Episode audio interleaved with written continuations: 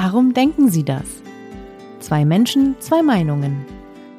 Ein Podcast von Zeit Online über Gegensätze und Gemeinsamkeiten mit Jana Simon und Philipp Feigle.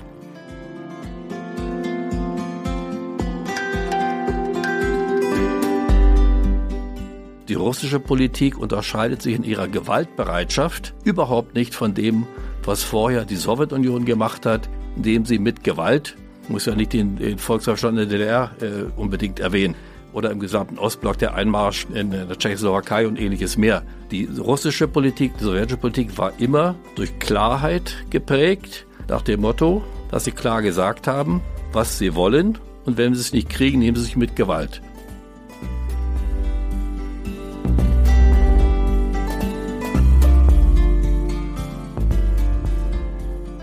In Russland ändert sich auch politisch viel, aber es ändert sich nur von innen. Es ändert sich nicht darin, dass Sie oder dass sozusagen Angela Merkel oder äh, Herr Maas äh, nach Russland kommen und deutlich machen, dass man jetzt mal klare Kante zeigen muss. In dem Moment kommt die exakte Gegenreaktion.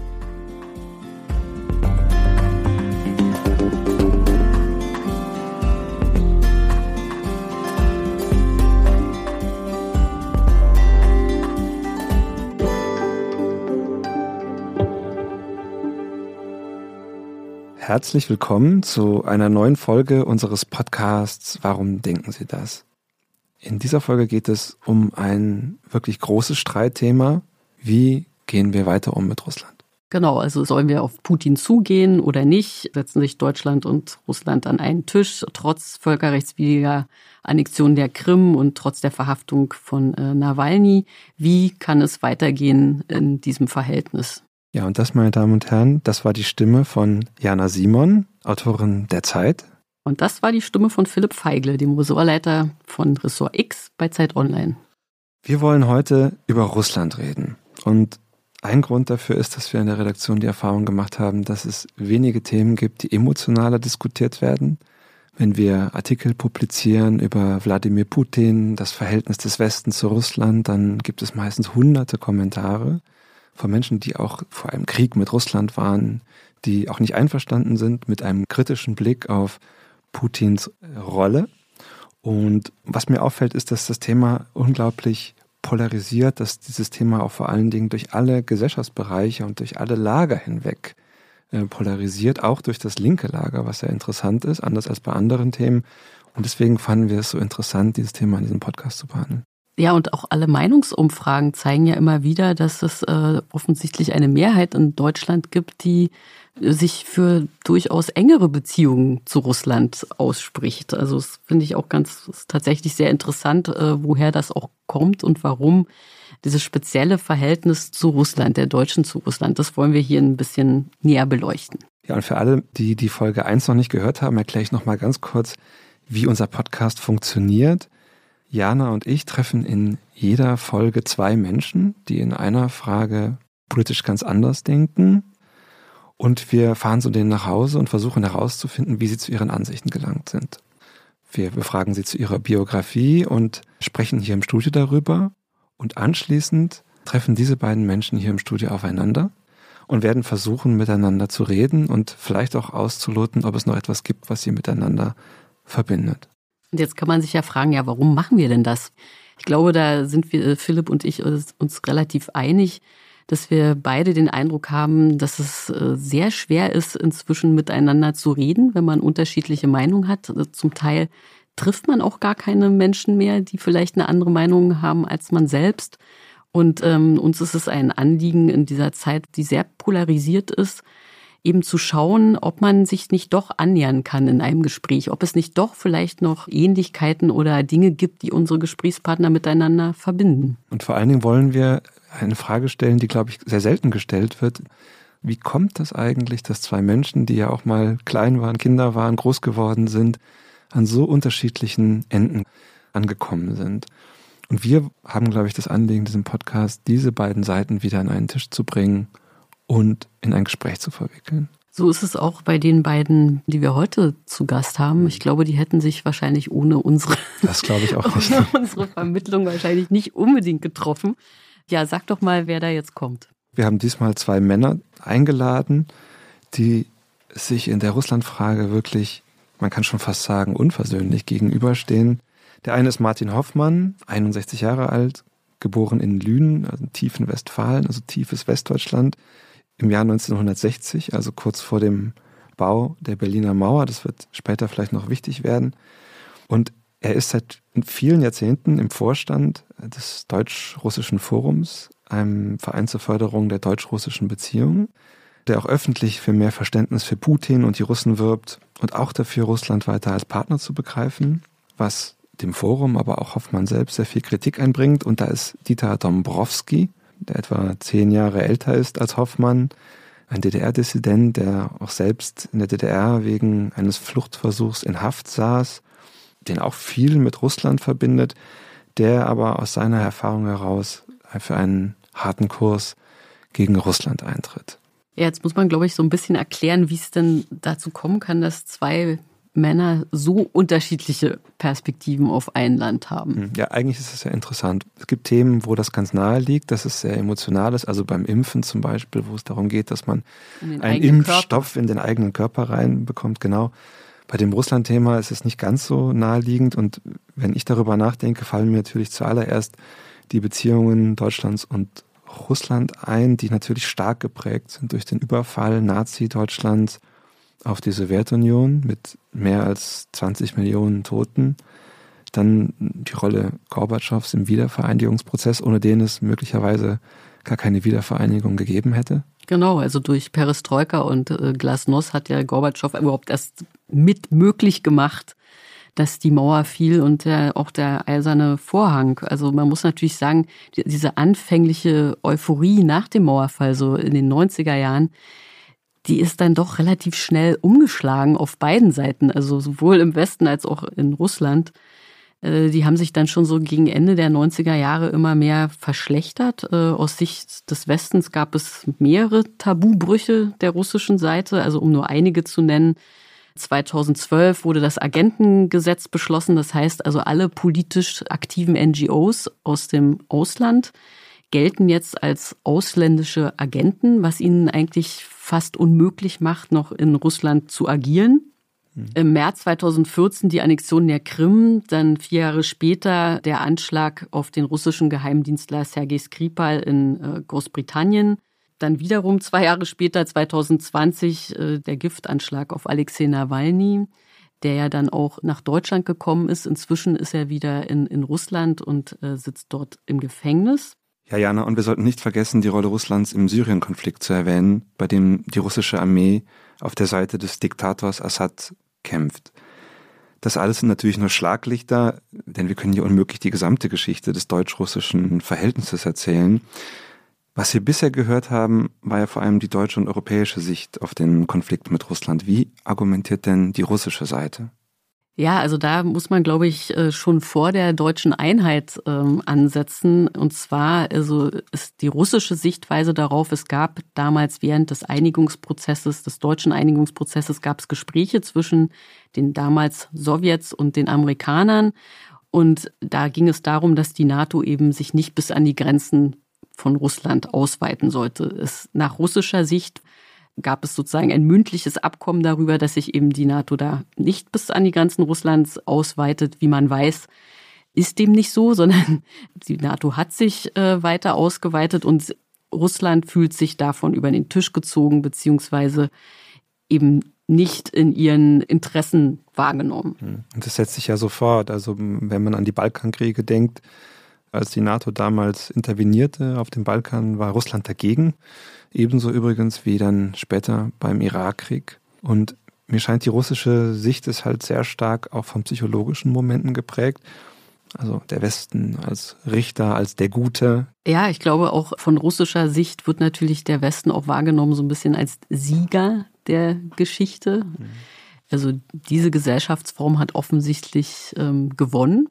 Und äh, damit verbunden gibt es auch so ein Minderwertigkeitsgefühl, was immer wieder aufkommt und weswegen sich die russische Seite eben, wie du schon sagtest, sehr oft übergangen oder über den Tisch gezogen oder eben nicht auf Augenhöhe behandelt fühlt. Hm. Du hast ja jetzt, Philipp, hast ja einen Mann getroffen, der diese Sichtweise, die wir gerade geschildert haben, zu weiten Teilen teilt, oder? Ja, also zumindest jemand, der sehr stark dafür wirbt, diese russische Perspektive in Betracht zu ziehen und zu verstehen. Ich habe Martin Hoffmann getroffen und Martin Hoffmann lebt in Berlin, Wilmersdorf, altes West-Berlin, Berliner Altbau. Er lebt im Hinterhaus, erster Stock. Da in dem Haus, in diesem Hallo, Herr Hoffmann. Ja, machen wir so? Ja.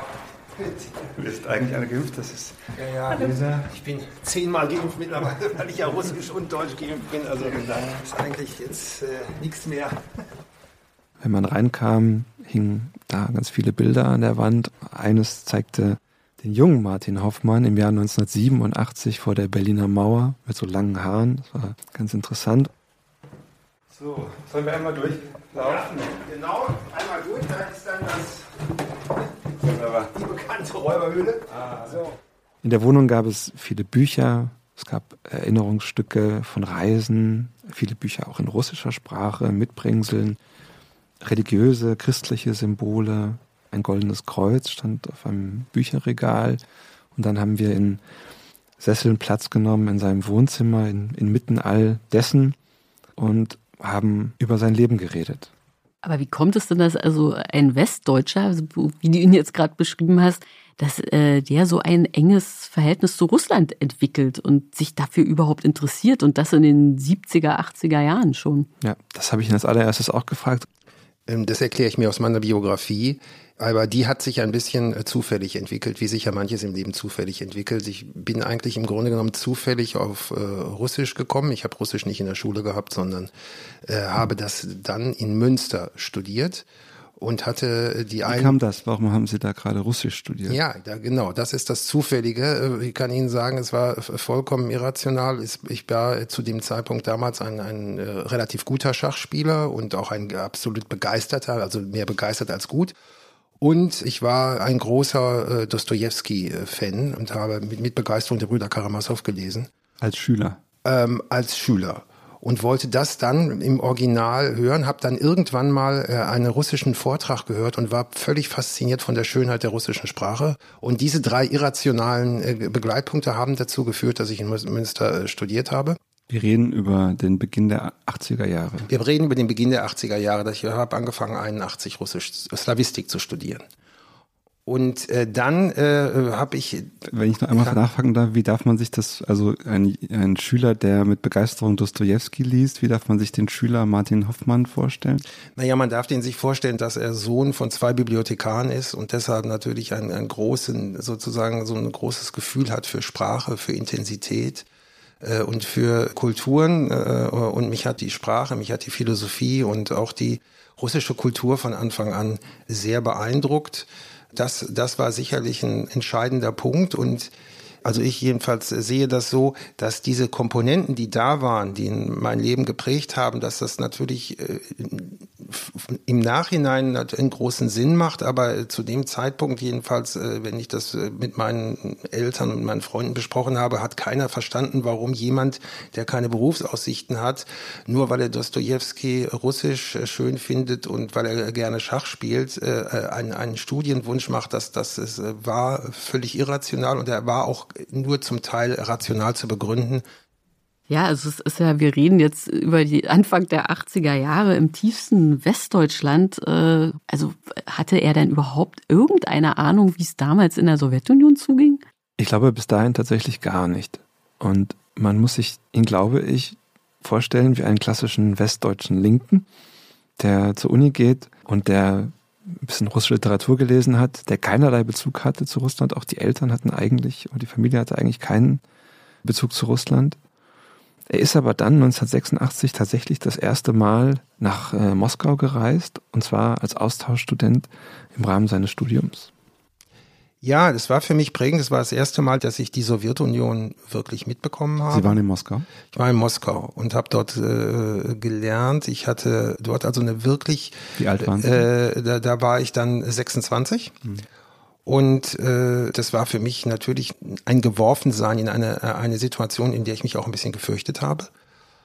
und äh, äh, bin dann sofort in diesen zentralen Schachclub gegangen, war einer der ersten, ich glaube vielleicht sogar der erste westliche Mensch, der da in diesem äh, für mich übergroßen zentralen Schachclub in der Sowjetunion war. Damals gab es ja eigentlich nur Weltmeister, bis auf Bobby Fischer in der Sowjetunion. Und äh, es war es war für mich tief beeindruckend, diese Art und Weise des Denkens, des äh, Fühlens mitzubekommen etwas, was eigentlich so geblieben ist bei all dem, was sich dann eben verändert hat, äh, mitzubekommen, dass es sehr viel Verbindendes gibt, aber dass die grundlegenden Ansätze des Denkens in Russland sich doch tatsächlich äh, in, im östlichen Denken in vielen Bereichen äh, deutlich von dem im Westen unterscheiden. Also ich habe mich sehr angenommen gefühlt. Das war auch schon damals so, dass an Deutsche eine unglaubliche Erwartungshaltung gestellt wird, weil man tatsächlich von Deutschland erwartet, dass sie das Tor zu Europa äh, darstellen, äh, äh, vor den Deutschen den größten Respekt hat. Und äh, für uns ist das oftmals sehr, sehr schwierig, das nachzuvollziehen. Ich erinnere mich an eine Situation, da habe ich eine Städtepartnerkonferenz in Wolgograd gemacht.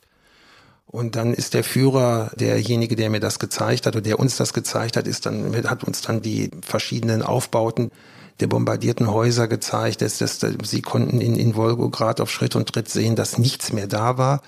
Es war für mich beklemmend. Und die, diejenigen, die mir das gezeigt haben, die auch das äh, Museum gezeigt haben, das war ja im Rahmen dieser Städtepartnerkonferenz, die haben das mit einer solchen Zugewandtheit gezeigt. Das ist für mich schwer, äh, schwer verständlich gewesen, ist wieder so ein Punkt. Ja, also wie man ja hört, ist Martin Hoffmann sehr beeindruckt von der großen Zugewandtheit der Russen ihm gegenüber. Ja, das ist übrigens ein Gefühl, das ihn dann vielleicht sein ganzes Leben lang begleiten wird. Zumindest sagt er das in dem Gespräch. Denn auch als dann die Mauer fiel, 1989, 90, hat er weitergemacht und hat weiterhin sich für die deutsch-russischen Beziehungen eingesetzt. Er hat dann für eine Organisation gearbeitet, die deutsche Ausstellungen nach Russland gebracht hat. Also die sind mit dem Bus durch Russland, sind in die kleinsten Orte dort gefahren und haben Austauscharbeit gemacht und haben deutsche Kulturgüter den Russen gezeigt. Und er ist damals, glaube ich, in eine Rolle geraten, die er sein ganzes Leben lang schon spielt und bis heute eigentlich spielt, nämlich die des Vermittlers zwischen den Russen und dem Westen und den Deutschen und ähm, er erzählt in diesem Gespräch, das ich mit ihm geführt habe, hat er dann auch von einem Aquarell erzählt, das ein Mädchen gemalt hat, das er an einem dieser russischen Orte getroffen hat. Und dieses Aquarell hat ihn offenbar sehr stark beeindruckt. Ich habe bis zum heutigen Tag ein Aquarell, was mich tief berührt, äh, wo sie, wo sie auch wirklich gesehen haben, wir haben über diese besondere Erwartungshaltung an Deutschland gesprochen. Und es ist wirklich ein junges Mädchen, ich glaube, das war zwölf, und äh, das hat ein Bild gemalt, was, wo, wo sie wirklich denken, sie sind im Paradies. Ja, es war also eine ganz paradiesische, biblische Szene sozusagen, die, äh, wo man eben auch merkte, was da mit Deutschland assoziiert wurde. Da war natürlich noch die tiefe Sowjetunion, aber auch. Was war auf dem Bild zu sehen?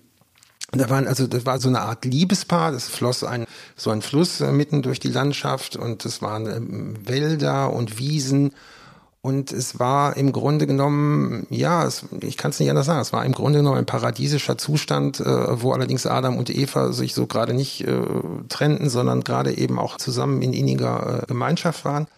Und es war also wirklich, äh, es hat mich tief berührt. Und es war aber allgemein bei den Bildern so. Ja, es war so eine, eine Zugewandtheit. Ja, man hätte ja auch denken können, man ist in der Sowjetunion und äh, sozusagen äh, ja, oder man hätte auch denken können, es ist große Skepsis. Man hat ja damals in der Propaganda natürlich äh, knallhart zugeschlagen. Nichts davon war in den, bei den Menschen zu spüren, sondern es war eben zu spüren, wie sehr äh, sie den Deutschen zugewandt waren. Man merkt ja wirklich bei ihm, wie sehr er sich dort angenommen gefühlt hat. Ja. Ähm, und was man auch merkt, ist die, die große Euphorie der Russen, fast so eine romantische Vorstellung auch von Deutschland und wahrscheinlich damit auch vom Westen in der damaligen Zeit. Ähm, der Martin Hoffmann ist ja dann, wie du schon gesagt hast, sehr hauptberuflich zum Vermittler geworden. Der ist Geschäftsführer vom Petersburger Dialog und eben im Vorstand vom Deutsch-Russischen Forum. Was sind das denn eigentlich für äh, Organisationen und wer finanziert die? Also das Deutsch-Russische Forum wurde 1993 gegründet, also kurz nach dem Fall der Berliner Mauer. Und Vorbild für das Forum war die Atlantikbrücke. Das ist ein Verein, der schon seit den 50er Jahren die Zusammenarbeit zwischen Deutschland, Europa und den USA vertiefen soll. Und das Deutsch-Russische Forum soll also auch den Dialog zwischen der deutschen und russischen Gesellschaft fördern. Und eine der Gründerinnen war die Managerin Alexandra Gräfin Lambsdorff, die aber laut einem Interview, das sie gegeben hat, sich heute vom Forum abgewendet hat. Und der Vorwurf der Kritiker an das Forum ist, dass dieser Verein zu unkritisch mit dem heutigen Russland umgeht.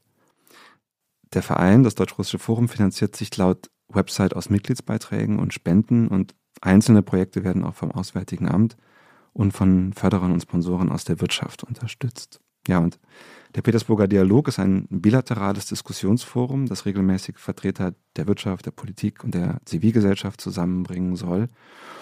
Es gibt seit äh, mehr als 20 Jahren und im Juli diesen Jahres wurde der Dialog von der deutschen Seite ausgesetzt, nachdem die russische Staatsanwaltschaft drei deutschen NGOs ein Betätigungsverbot in Russland ausgesprochen hat. Beide Institutionen, in denen Martin Hoffmann tätig ist, stehen also in der Kritik und sind von dem Konflikt zwischen Deutschland und Russland betroffen.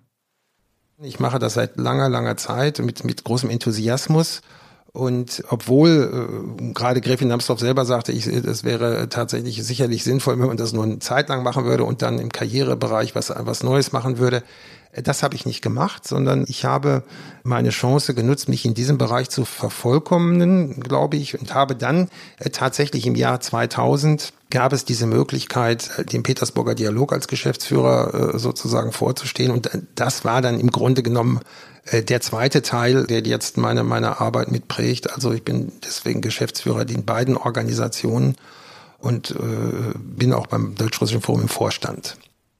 Nun gibt es ja sehr viele, die dieses Engagement von Hoffmann sehr kritisch sehen. Also er steht ja da durchaus unter großer Kritik. Wie, wie geht er denn damit um oder wie, was sagt er denn dazu, wenn man ihn darauf anspricht? Hm. Also wir haben natürlich lange über all diese Kritik geredet, aber es gibt so eine Antwort, die er da gibt, die, glaube ich, immer wieder kommt, wenn man ihn auf diese Konflikte anspricht, also auf die Dinge, über die wir eben schon geredet haben, die Annexion der Krim, die Verhaftung und Vergiftung von Nawalny. Er antwortet dann immer so als Vermittler, als Vermittler zwischen beiden Welten. Ich erlebe in meiner Arbeit jeden Tag und auch wenn ich sehr viel nach Russland reise, dass es tatsächlich komplett unterschiedliche Narrative gibt. Und es gibt eben, das ist einer meiner entscheidenden Punkte, warum ich versuche, so zu argumentieren und so zu arbeiten, wie ich arbeite.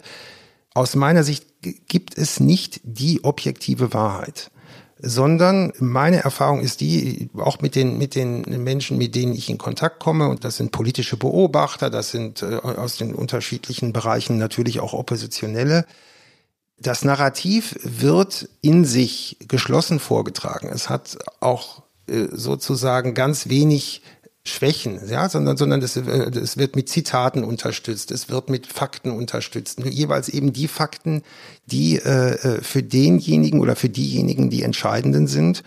Und natürlich, nehmen wir mal den Fall Nawalny. Ja, natürlich äh, können Sie den Fall Nawalny in beiden Seiten äh, können Sie den äh, aufführen. Ne? Es ist natürlich äh, von der russischen Seite äh, vollkommen in sich auch logisch zu sagen, es ist ja abstrus zu glauben, dass, äh, dass wenn äh, Nawalny tatsächlich mit, äh, mit Novichok vergiftet worden ist, erstens, dass das nicht funktioniert hat. Zweitens, dass man tatsächlich, dass, dass äh, Putin nach äh, Gesprächen mit der Bundeskanzlerin Nawalny ausreisen lässt, damit äh, sozusagen das festgestellt werden kann, dass dann die Flaschen dort äh, gesichert werden, dass er dann mitten auf der Strecke von russischen Ärzten gerettet wird, obwohl der Geheimdienst eigentlich genau das Gegenteil wollte.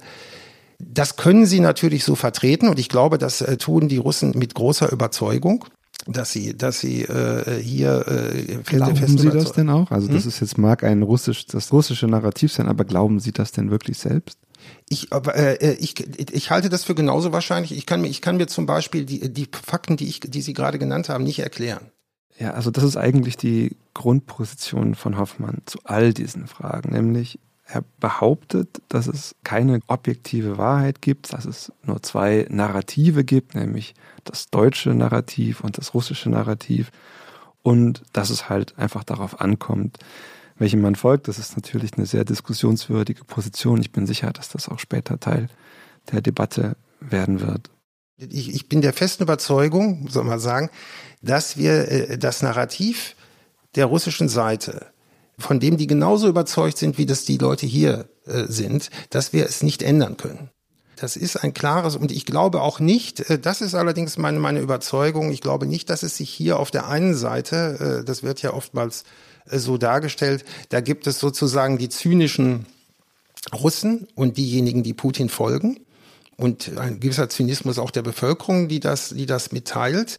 Und auf der deutschen Seite gibt es und, und in der europäischen Seite gibt es die aufrechten äh, Menschen, die sich äh, für die Einhaltung der Menschenrechte einsetzen und die versuchen, diesen Zynismus zu überwinden. Das ist nicht meine Überzeugung. Meine Überzeugung ist, dass zumindest in der Zivilbevölkerung und auch äh, in weiten Teilen der Politik diese Narrative mit vollem Bewusstsein und mit voller Überzeugung äh, geteilt werden. Und da muss ich das erstmal so hinnehmen. Muss ich hinnehmen, dass andere Menschen andere Narrative haben. Das muss ich übrigens in Deutschland auch. Nun gibt es ja aber doch tatsächlich harte Fakten. Also es ist ja kein Narrativ, dass äh, Alexei Nawalny inhaftiert ist und dass die Krim annektiert wurde. Was sagt er denn zur Annexion der Krim zum Beispiel? Ja, also die sagt er auch, die hält er für völkerrechtswidrig. Aber auch da sagt er, man müsse das alles gewissermaßen im Rahmen einer historischen Entwicklung betrachten, man müsse die russische Sicht auf diese Entwicklung betrachten. Also das ist schon seine Grundposition, dass wir es hier mit zwei in sich geschlossenen Narrativen zu tun haben. Und ich glaube, er selbst sieht sich halt wirklich als derjenige, der beides der im Blick hat, steht. der dazwischen mhm. steht und der es versucht zu vermitteln. Und wie blickt er dann auf das System Putin und auf den, also was hält er denn von dem Zustand der Demokratie in Russland? Russland ist insofern, was viele Punkte angeht, äh, sicherlich keine, äh, sich ganz bestimmt keine lupenreine Demokratie. Sie haben aber demokratische Ansätze insofern, als das schon eine große Bedeutung hat, was der Bevölkerung wichtig ist. Was heißt das? Äh, das heißt zum Beispiel, ich sage das immer wieder, in der Pandemiefrage zum Beispiel konnte man das deutlich sehen. Russland hat die Pandemiefrage im weitesten Sinne eben nicht autoritär gelöst wie die Chinesen, sondern ganz anders. Und äh, Russland hat dann mal zwischenzeitlich, als man quasi verzweifelt war, weil, weil sich überhaupt äh, so Leute so wenig impfen lassen, hat man dann mal für ein äh, oder zwei Monate versucht, in den Restaurants solche, solche Vorschriften zu machen. Als man aber gemerkt hat, wird von der russischen Bevölkerung nicht angenommen, ist das wieder aufgegeben worden. Putin weiß ganz genau, und hat genau ein Gefühl dafür, glaube ich schon, äh, was der Bevölkerung zuzumuten ist, was nicht. Also im Prinzip beschreibt Hoffmann Putin ja als Autokraten, der sehr gut versteht, was sein Volk will und braucht. So als, wohl, als wohlmeinenden Genau, Autokraten, so, so ja. Mhm. charakterisiert er ihn ja. Ähm, was denkt er denn, wohin sich die russische Gesellschaft in Zukunft entwickelt? Das russische politische System entwickelt sich im Moment äh, natürlich in eine Richtung, wo wir mehrere Punkte angesprochen haben, die aus unserer Sicht kritisierenswert sind. Wir haben die Pressefreiheit angesprochen, wir haben die, die Situation angesprochen bei Nawalny, wir haben die, die Annexion der Krim angesprochen. All diese Themen, die gibt es. Aber sie sind für mich äh, ein, ein, ein beklagenswerter Zustand, aber sie äh, müssen im Rahmen der politischen Interessenlage gelöst werden die russische Gesellschaft wird sich weiterentwickeln, sie wird es evolutionär tun. Das hat, das hat übrigens auch äh, meines Erachtens völlig zu Recht Putin gesagt. Es wird so kommen. Es wird, die Wechsel finden statt, sie finden aber russisch statt, sie finden nicht deutsch statt.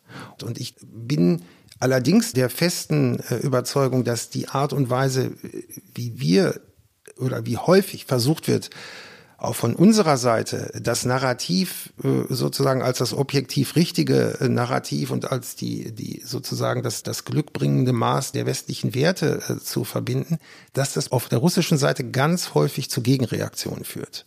Und ich habe damals mal einen Artikel geschrieben zu dem Thema Wir verlieren Russland und ich war, ich war, habe gemerkt, dass einfach in dem Moment, als diese Krim-Situation war, in einem so entscheidenden Punkt äh, der Kontakt zwischen Deutschland, der Europäischen Union und, und Russland äh, zusammengebrochen ist, wie ich das für vollkommen äh, falsch halte.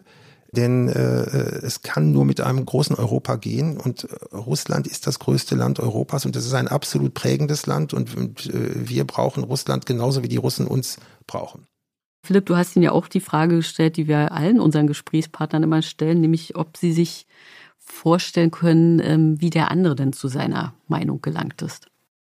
Ja, anhand seiner äh, Biografie kann ich mir das gut vorstellen. Er ist ja in der DDR äh, sozusagen äh, groß geworden, hat eine ganz andere Sichtweise auf zum Beispiel auch auf die damalige Sowjetunion gehabt wir kennen ja auch die, die sehr, sehr äh, sozusagen skeptische und, und auch klare Haltung der Bundeskanzlerin, die ja auch äh, damals sogar die russische Olympiaden gewonnen hat. Das heißt also, die hat, hat eine einmalige Einsicht in die Sprache gehabt. Sie hat auch ein Gefühl für das Land und ist ganz skeptisch, äh, hat, hat eine ganz andere politische Auffassung gehabt und, und hat die auch klar vertreten. Und natürlich kann ich das verstehen, absolut.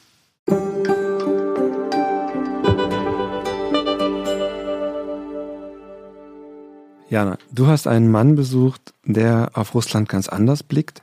Wen hast du getroffen? Also ich habe Dieter Dombrowski getroffen. Der ist 1951 in Ostberlin geboren, also ist jetzt 70 Jahre alt. Er war Oppositioneller, wollte 1974 aus der DDR fliehen. Das hat am Anfang nicht so gut geklappt. Er ist dann ins Gefängnis gekommen für 20 Monate, wurde später von der Bundesrepublik freigekauft und hat dann in Westberlin gewohnt. Er ist dann in die CDU eingetreten und ist dann nach dem Mauerfall Landtagsabgeordneter geworden, dann in Brandenburg, später dann sogar Vizepräsident des Landtages, auch in Brandenburg. Und den ähm, habe ich besucht und zwar wohnt er heute ebenfalls in Brandenburg und mhm. auf dem Dorf in Barnitz. Das ist wirklich sehr klein, ganz idyllisch. Da haben sich ja Wetter ausgesucht für den Besuch hier. Ja, doch ganz gut geworden, ne? Sehr schöne Landschaft in so einer Art ja, Künstlergemeinschaft, muss man fast sagen. Da sind eben mehrere Häuser, wo ganz viele Künstler sich angesiedelt haben, was er auch uns sehr stolz berichtet hat. Wir haben hier seit vielen Jahren immer eine, eine eigene große Kunsthalle, 600 Quadratmeter. Ich sage immer, die MoMA von Barnitz, ja. Und wir haben hier im Dorf viele internationale Künstler. Und dort äh, wohnt er in einem Haus, sogar seine erwachsenen Töchter leben noch dort. Jeden Tag kommt was an. Sollen wir zumachen? Ja, bitte, ja. Er hat uns dann erstmal auf seine Terrasse geführt. Lustigerweise sah man dann von Weitem auch noch ein paar Pferde auf der Koppel stehen. Es sind sogar, die gehören ihm auch. Äh, er hat einen Hund. Und dann später sind wir ins Wohnzimmer gegangen. Es ist äh, ja so ein ja so richtiges bürgerliches Wohnzimmer mit äh, Dielen und äh, alten Schränken. Trinken den Kaffee ich an? Oh ja, sehr, sehr gerne. gerne. Dort haben wir uns dann an den Tisch gesetzt und da wohnt er jetzt schon seit dem Mauerfall, also seit fast 30 Jahren. Äh, komme aus einer katholischen Familie, ich habe äh, sieben Geschwister. Und ähm, bei uns war von Anfang an klar gewesen, seit der Schulzeit, dass wir uns äh, an nichts Offiziellen dort beteiligen. Also weder ich noch meine Geschwister waren bei den jungen Pionieren, Freie Deutsche Jugend in einer Partei sowieso schon gar nicht. Wir wollten einfach nur in Ruhe gelassen werden. Äh, und ähm, dann habe ich eine Firma gegründet und war dann bis 2019 im September 20 Jahre Landtagsabgeordneter der CDU, zuletzt als Vizepräsident. Jetzt bin ich seit knapp zwei Jahren Privatier, wie man sagt, aber immer noch aktiv in Ehrenämtern als Bundesvorsitzender der Union der Opferverbände der kommunistischen Gewaltherrschaft. Wie kam es, dass Dombrowski so früh schon äh, in Opposition war zu diesem Staat der DDR? Er hat gesagt, er hat die DDR immer als eine Demütigung erfahren und dass er sich eben da nicht so entwickeln kann, wie er selbst möchte. Mhm. Nein, ich sage mal, ich kann für mich sagen, mit 14 Jahren war ich mit diesem Staat fertig. Mhm. Heute kann sich das keiner vorstellen. Aber in den, äh, in den 60er Jahren hat die Volkspolizei in Ostberlin junge Männer, die lange Haare hatten, weggefangen, eingeladen, die in die Haare geschnitten auf der Wache. Heute völlig irre. Ist Ihnen aber selber nicht passiert? Einem Freund von mir und wir haben dann Flugblätter hergestellt, ja, die mhm. wir dann auf Herrentoiletten geklebt haben aus Protest. Und dann standen wir zu fünf vor dem Bezirksgericht Berlin-Weißensee, ja. Also hat Dombrowski im frühen Alter ja schon ganz anders als Martin Hoffmann im Westen sehr unangenehme Erfahrungen mit der Staatsmacht gesammelt. Wie hat er denn in dem Alter, als er noch jung war, in der Jugendzeit, als Hoffmann da in Westerschland Dostoevsky gelesen hat, wie hat er da die Sowjets erlebt? Es ist ein, ein ambivalentes Verhältnis. Ich werde nie vergessen, ich heute noch, wenn ich malen könnte, so dann könnte ich das malen. Ja, wie wir oft in der, bei uns in der Einfamilienhaus, wo wir wohnten in Hohenschönhausen, da war vielleicht einen Kilometer weiter war so ein Güterbahnhof, ein großer Trümmerberg und da haben die sowjetischen Soldaten immer Steine gekloppt. Ja, und wir sind da immer hin und haben mit denen gesprochen. Wir hatten ja keinen Hunger, aber die haben uns Weißbrot gegeben und kleine Panzerabzeichen, war immer nett zu uns, ja. Und Kinder behalten sowas natürlich als angenehm. Das war so die erste Begegnung. Ja, dann so die erste Begegnung und von daher war ja immer klar, dass die Russen äh, liebe Menschen sind. Ja, aber es war eben auch, als Jugendlicher war bei mir klar gewesen, dass die Sowjetunion, die politische Sowjetunion, uns unterdrückt. Ja, und dann kam äh, 1968 der Einmarsch der Sowjetunion in der Tschechoslowakei. Das war für Dombrowski also ein sehr brutales Ereignis und auch ein Wendepunkt für ihn in, in seiner Sicht, glaube ich, auf die Sowjetunion. Dort wurde damals versucht, nochmal eine andere Art von Sozialismus zu versuchen unter Dubček. Und die Sowjetunion hat das blutig niedergeschlagen. Und äh, ich kann nur sagen, also die, als die Rote Armee in, äh, in die Tschechoslowakei entmarschierte, da haben wir den Atem angehalten, wir waren zu Tränen gerührt. Ja. Aber da war eben klar für mich, die wenden, die werden ihre Interessen immer mit Gewalt durchsetzen. Und das tun sie bis heute. Ja, Dombrowski hat dann versucht, aus der DDR zu fliehen. Also wie man merkt, er war tatsächlich fertig mit diesem System. Hinzu kam aber auch, dass seine Mutter äh, Frührentnerin war und bereits in Westberlin lebte und dort krank geworden war. Und Dombrowski und seine Geschwister durften sie nicht besuchen. Einer von ihnen sollte dann eben äh, rübergehen, um die Mutter zu unterstützen und er war der Einzige, der noch keine Familie hatte. Wie hat er denn die Flucht geplant? Also das war 1974. Er hat dann über einen Freund einen Fluchthelfer aus Westberlin engagiert und ihm 40.000 DDR-Mark bezahlt, aber es hat leider nicht ganz so funktioniert, wie es sollte. Wenn ich in, in Nauen sollte ich eigentlich einsteigen in ein Pkw. Im Hotelstadt Berlin gibt es heute auch noch. Da kam dann der Fluchthelfer und sagt, nee, fahrt wieder zurück, das wird heute nicht. Und dann wurde das verschoben um eine Woche und das war eine furchtbare Woche gewesen, weil indem ich da hingefahren bin, hatte ich ja mit allem abgeschlossen. Und dann musste ich zurück und ich war wie gelähmt. Ja, wir, der, der Kopf völlig leer, habe nur gewartet, wann kommt der Anruf, es geht los. Dann bin ich auch nicht zur Arbeit gegangen, drei Tage. Ja, ich dachte ja, ich bin schon weg. Und dann kam ihm der Anruf jetzt wieder und dann treffen diesmal in Quitzow hinter Perleberg und habe auf dem Transitraststätte. Da bin ich dann in einen LKW von unten in den Boden eingestiegen, der vorbereitet war auf der Fahrt zum Grenzübergang. So war die Anweisung, musste ich dann durch eine Luke mein Körpergewicht ja, in Sand und Wasser ablassen, falls das Fahrzeug gewogen wird. Und am Grenzübergang Horst, so hieß der Grenzübergang, bin ich dann trotzdem rausgeholt worden. Die Ladefläche, da war ein Möbelwagen, ein mittelgroßer, wurden aufgemacht und dann guckte ich in drei Maschinenpistolen. Und äh, in dem Moment ist einem auch alles egal auf der Fahrt von, von dem Grenzübergangspunkt nach Schwerin zur Staatssicherheit und die Untersuchungshaft. Da waren drei Stasi-Leute in dem Wartburg, in dem Fahrzeug, die zeigten mir ihre Waffen und sagten, ich soll keine Schwierigkeiten machen. Ich hatte Handschellen an. Und ich weiß noch, wie ich auf der Fahrt nach Schwerin überlegt habe, ob ich irgendwie versuche, ins Lenkrad zu greifen, um das Fahrzeug gegen einen Baum zu steuern, dass wir alle tot sind oder so. Ja, in solchen Ausnahmesituationen kommen die Menschen auf ganz merkwürdige äh, Gedanken, auch zu Kurzschlussreaktionen. Und ich habe dann überlegt, naja, aber man hatte das Gefühl, die können alles mit dir machen. Konnten sie ja auch. Die können dich verschwinden lassen. Man hat die schlimmsten Befürchtungen und äh, man war den völlig ausgeliefert. Also er saß dann 20 Monate in Haft, unter anderem in Cottbus und wurde dann eben von der Bundesrepublik rausgekauft. Hat da wirklich ziemlich äh, schlimme Geschichten erlebt. Und als er dann, also er war 24 zu dem Zeitpunkt und ist dann äh, in das Auffanglager Gießen gekommen und von dort dann nach Westberlin. Und von Frankfurt am Main sind ich und fünf andere ehemalige Häftlinge, die nach Berlin wollten, eingeflogen worden mit Pen M. Das war ja Dezember gewesen, ja. Und ich habe dann der Flugkapitän, der sagte dann, wir haben besondere Gäste an Bord, überfliegen jetzt den Kurfürstendamm. Und äh, wir haben dann von oben die hellen Lichter gesehen. Und das ist natürlich für jemand, der aus dem Osten kam, natürlich äh, unglaublich. Ja. Und da kriege ich immer noch Gänsehaut, auch heute, wenn ich das so erzähle. Wie ging es denn dann weiter mit Dombrowski im Westen? Und vor allen Dingen, du hattest ja erzählt, dass er auch dann ins politische Engagement gekommen ist. Wie ist das passiert? Ja, also er ist dann eben in Westberlin angekommen und hat sich dann überlegt, er wollte sich dann auch politisch engagieren und ist dann in die junge Union eingetreten.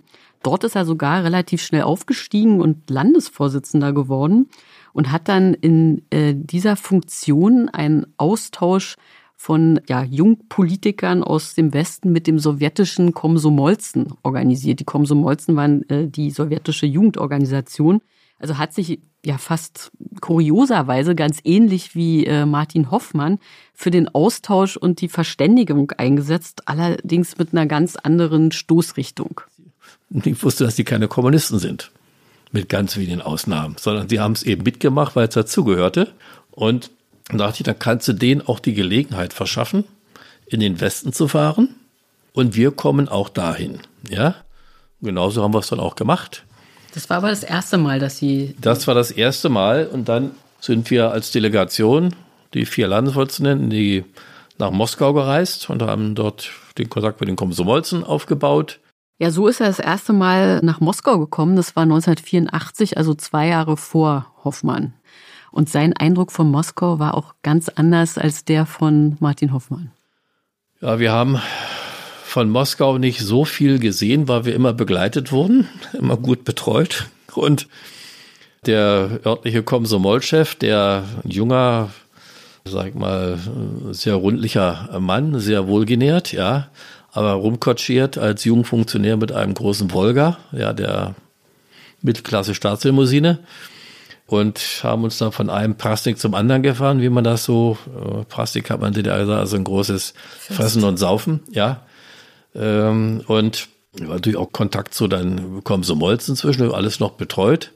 Und mir ging es damals darum, dafür zu sorgen, dass wir einen Austausch machen, dass sie zu uns kommen, weil da konnten wir ja besser eingreifen. Ansonsten habe ich die Gelegenheit auch genutzt natürlich.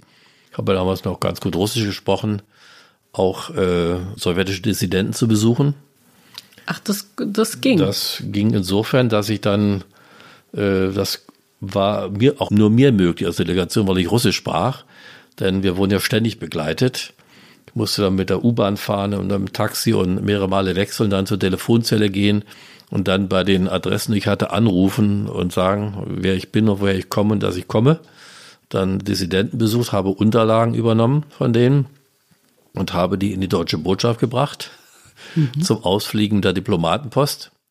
Ja, also wie man schon hört, Dombrowski war damals auch in der Internationalen Gesellschaft für äh, Menschenrechte und hatte sich zur Aufgabe gemacht, Bürgerrechtler im gesamten Ostblock äh, zu unterstützen. Also das heißt Briefe, Dokumente, Schriftstücke rausgeschmuggelt und er hat dann ähm, diese Komsomolzen auch tatsächlich nach West-Berlin eingeladen und die sind auch gekommen.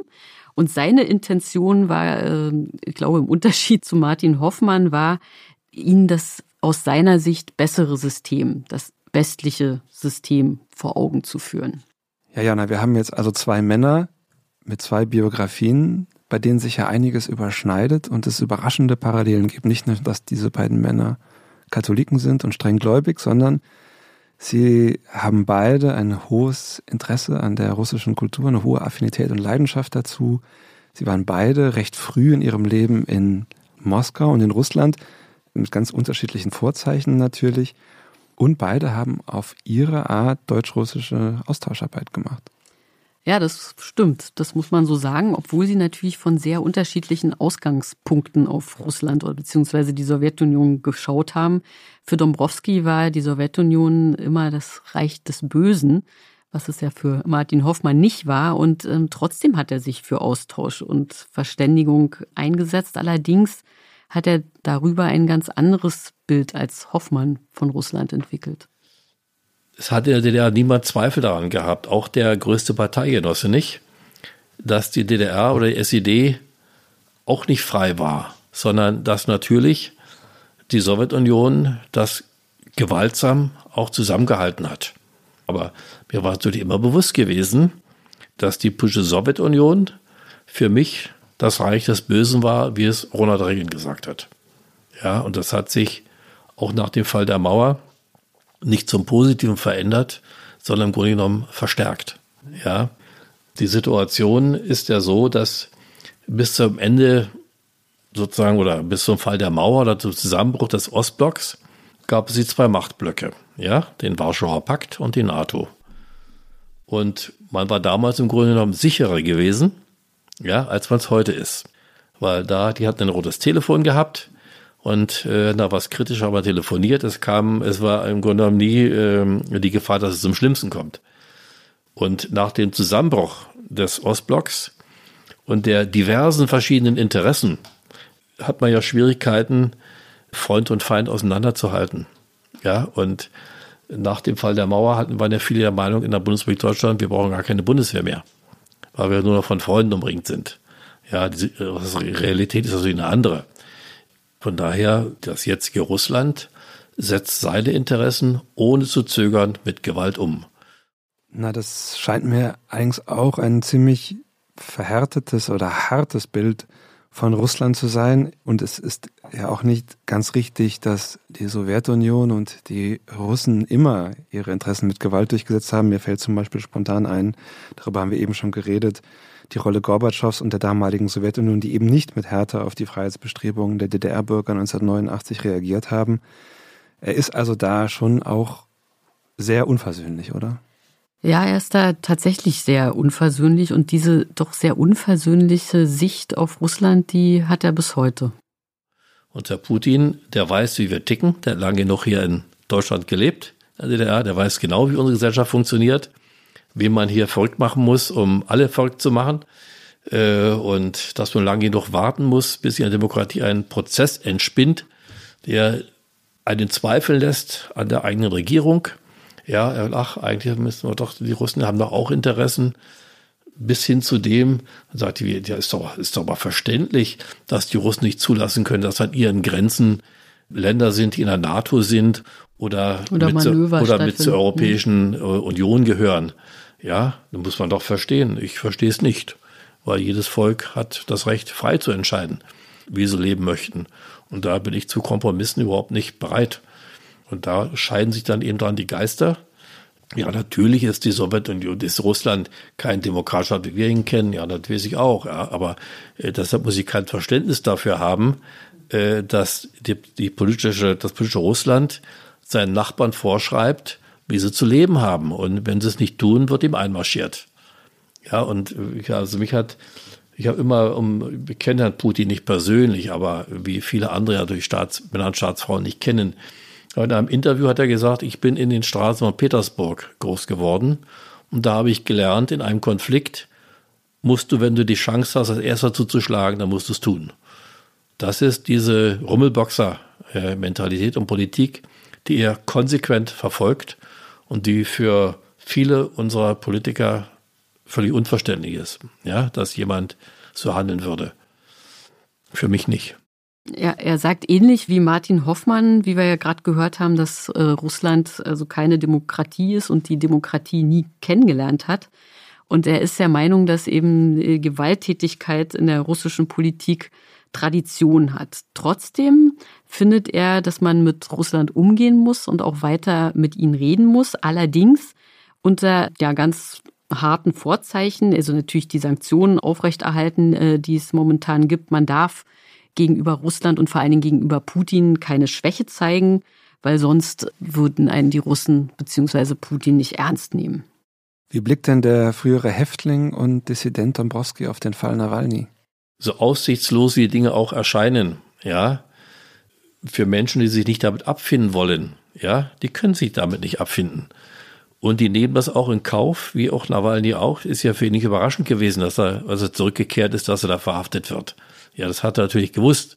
Aber er hatte sich zu entscheiden, aufzugeben und dann irgendwo hier im Westen ein paar Bücher zu schreiben und in Talkshows zu gehen, ja, und dann der Held von vorgestern gewesen zu sein. Oder aber sagen, okay, ich meine das ernst, ich gehe wieder zurück, dann sollen sie mich da einsperren. Natürlich fühle ich damit. Oder als jetzt Herr Nawalny, ja, vergiftet wurde, ja, und der Staatschef von Russland, wenn wir gewollt hätten, dass er tot wäre, dann wäre er tot. Ja, das ist eine Sprache eines Staatschefs. Und äh, wie man da in dem Zusammenhang daran glauben könnte, äh, man könnte mit ihm auf Augenhöhe miteinander sprechen, ist mir völlig schleierhaft. Da lacht er drüber. Da amüsiert er sich drüber, über unsere Naivität. Ich glaube, wir haben jetzt ganz gut verstanden, wie Dombrowski auf die deutsch-russischen Beziehungen blickt. Äh, bleibt natürlich trotzdem die Frage, wie soll man denn mit den Russen nun umgehen? Also wie lässt sich das Problem, wie lässt sich dieser Konflikt lösen? Was sagt er denn dazu? Natürlich muss man Wege finden. Mit Putin kann man reden, das ist keine Frage. Aber das Reden darf auf keinen Fall als Schwäche angesehen werden. Die Stärke und die Ernsthaftigkeit unserer Standhaftigkeit, die muss eben gegeben sein. Und es ist eben nicht möglich, mit einem Staatsmann so zu reden auf Augenhöhe, der mal eben sich Teile von Nachbarstaaten einverleibt. Ja, jetzt haben wir ziemlich ausführlich gehört, wie unsere beiden Gäste denken und vor allen Dingen, wie ihre Biografie ja wirklich auch in sehr markanter Weise ihr Denken geprägt hat. Wir stellen am Ende der Vorstellungsrunde unseren Gästen ja immer noch eine Frage, nämlich die Frage, ob sie sich vorstellen können, wie ihr Gegenüber zu ihren Ansichten gelangt sein könnte. Und wir haben das von Martin Hoffmann schon gehört, was er gesagt hat. Was hat denn Dieter Dombrowski gesagt? Also erstmal muss man wissen, wo kommen die Leute her?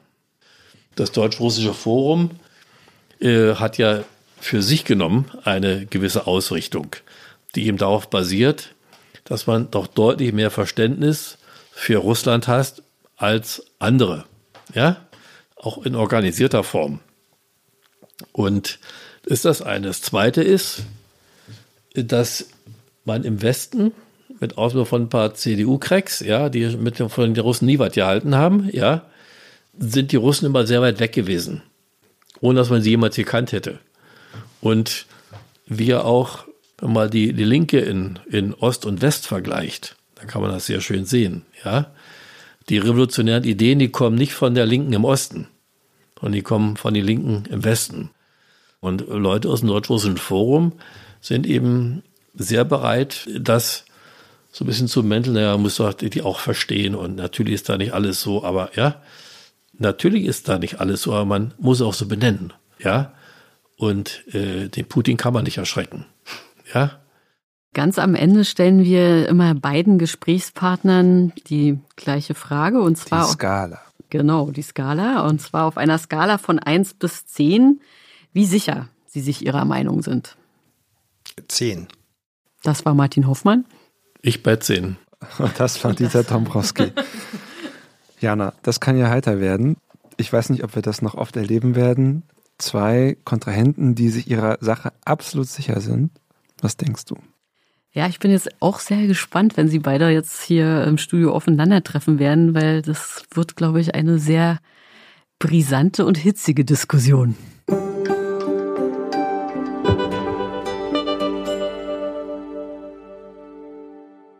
Herzlich willkommen, Martin Hoffmann und Dieter Dombrowski.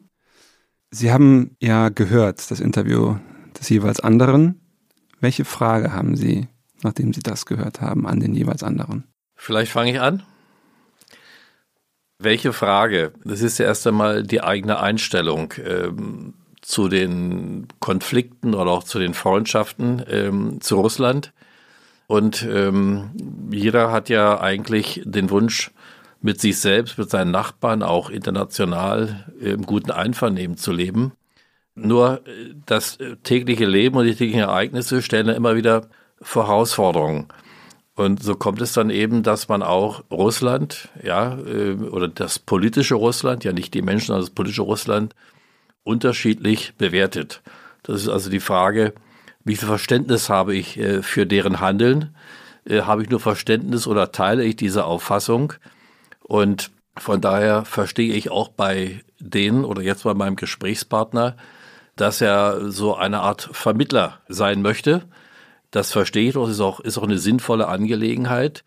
Dennoch kann ich nicht verstehen, wie man aus diesem Vermittlungsansatz heraus Verständnis äh, entwickeln kann für eindeutige Völkerrechtsbrüche und auch für eindeutige Menschenrechtsverletzungen.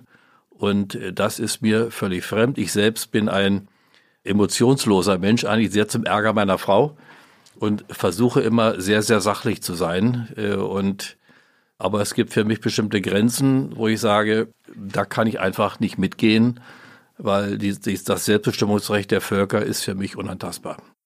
Ja, das ist äh, sehr schön, dass Sie das gesagt haben. Also ich bin im Gegensatz zu Ihnen kein sehr sachlicher äh, Mensch, sondern ich bin sehr äh, emotions, äh, äh, bringe viele Emotionen ein.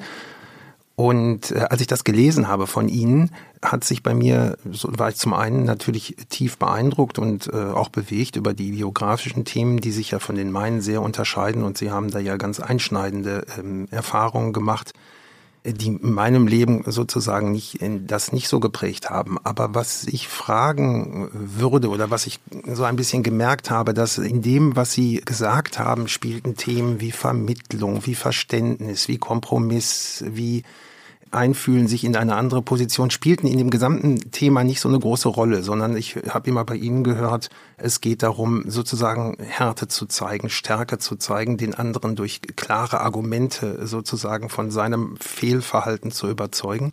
Und meine Frage wäre die, ob das tatsächlich in Ihrem Leben die Erfahrung ist, dass Sie mit dieser Einstellung sozusagen haben viel positive Ergebnisse erzielen können ich habe mit meiner äh, Art des Herangehens, die genau diese Themen betont, sehr viele positive Erfahrungen gemacht. Und mich würde das einfach wirklich interessieren, äh, wie das ist, ob Sie aus dieser Position der absoluten Stärke, ob das bei Ihnen sozusagen das Erfolgskonzept in Ihrem Beruf und Ihrem privaten Leben ist. Also diese, diese Herangehensweise ist ja keine Stärke.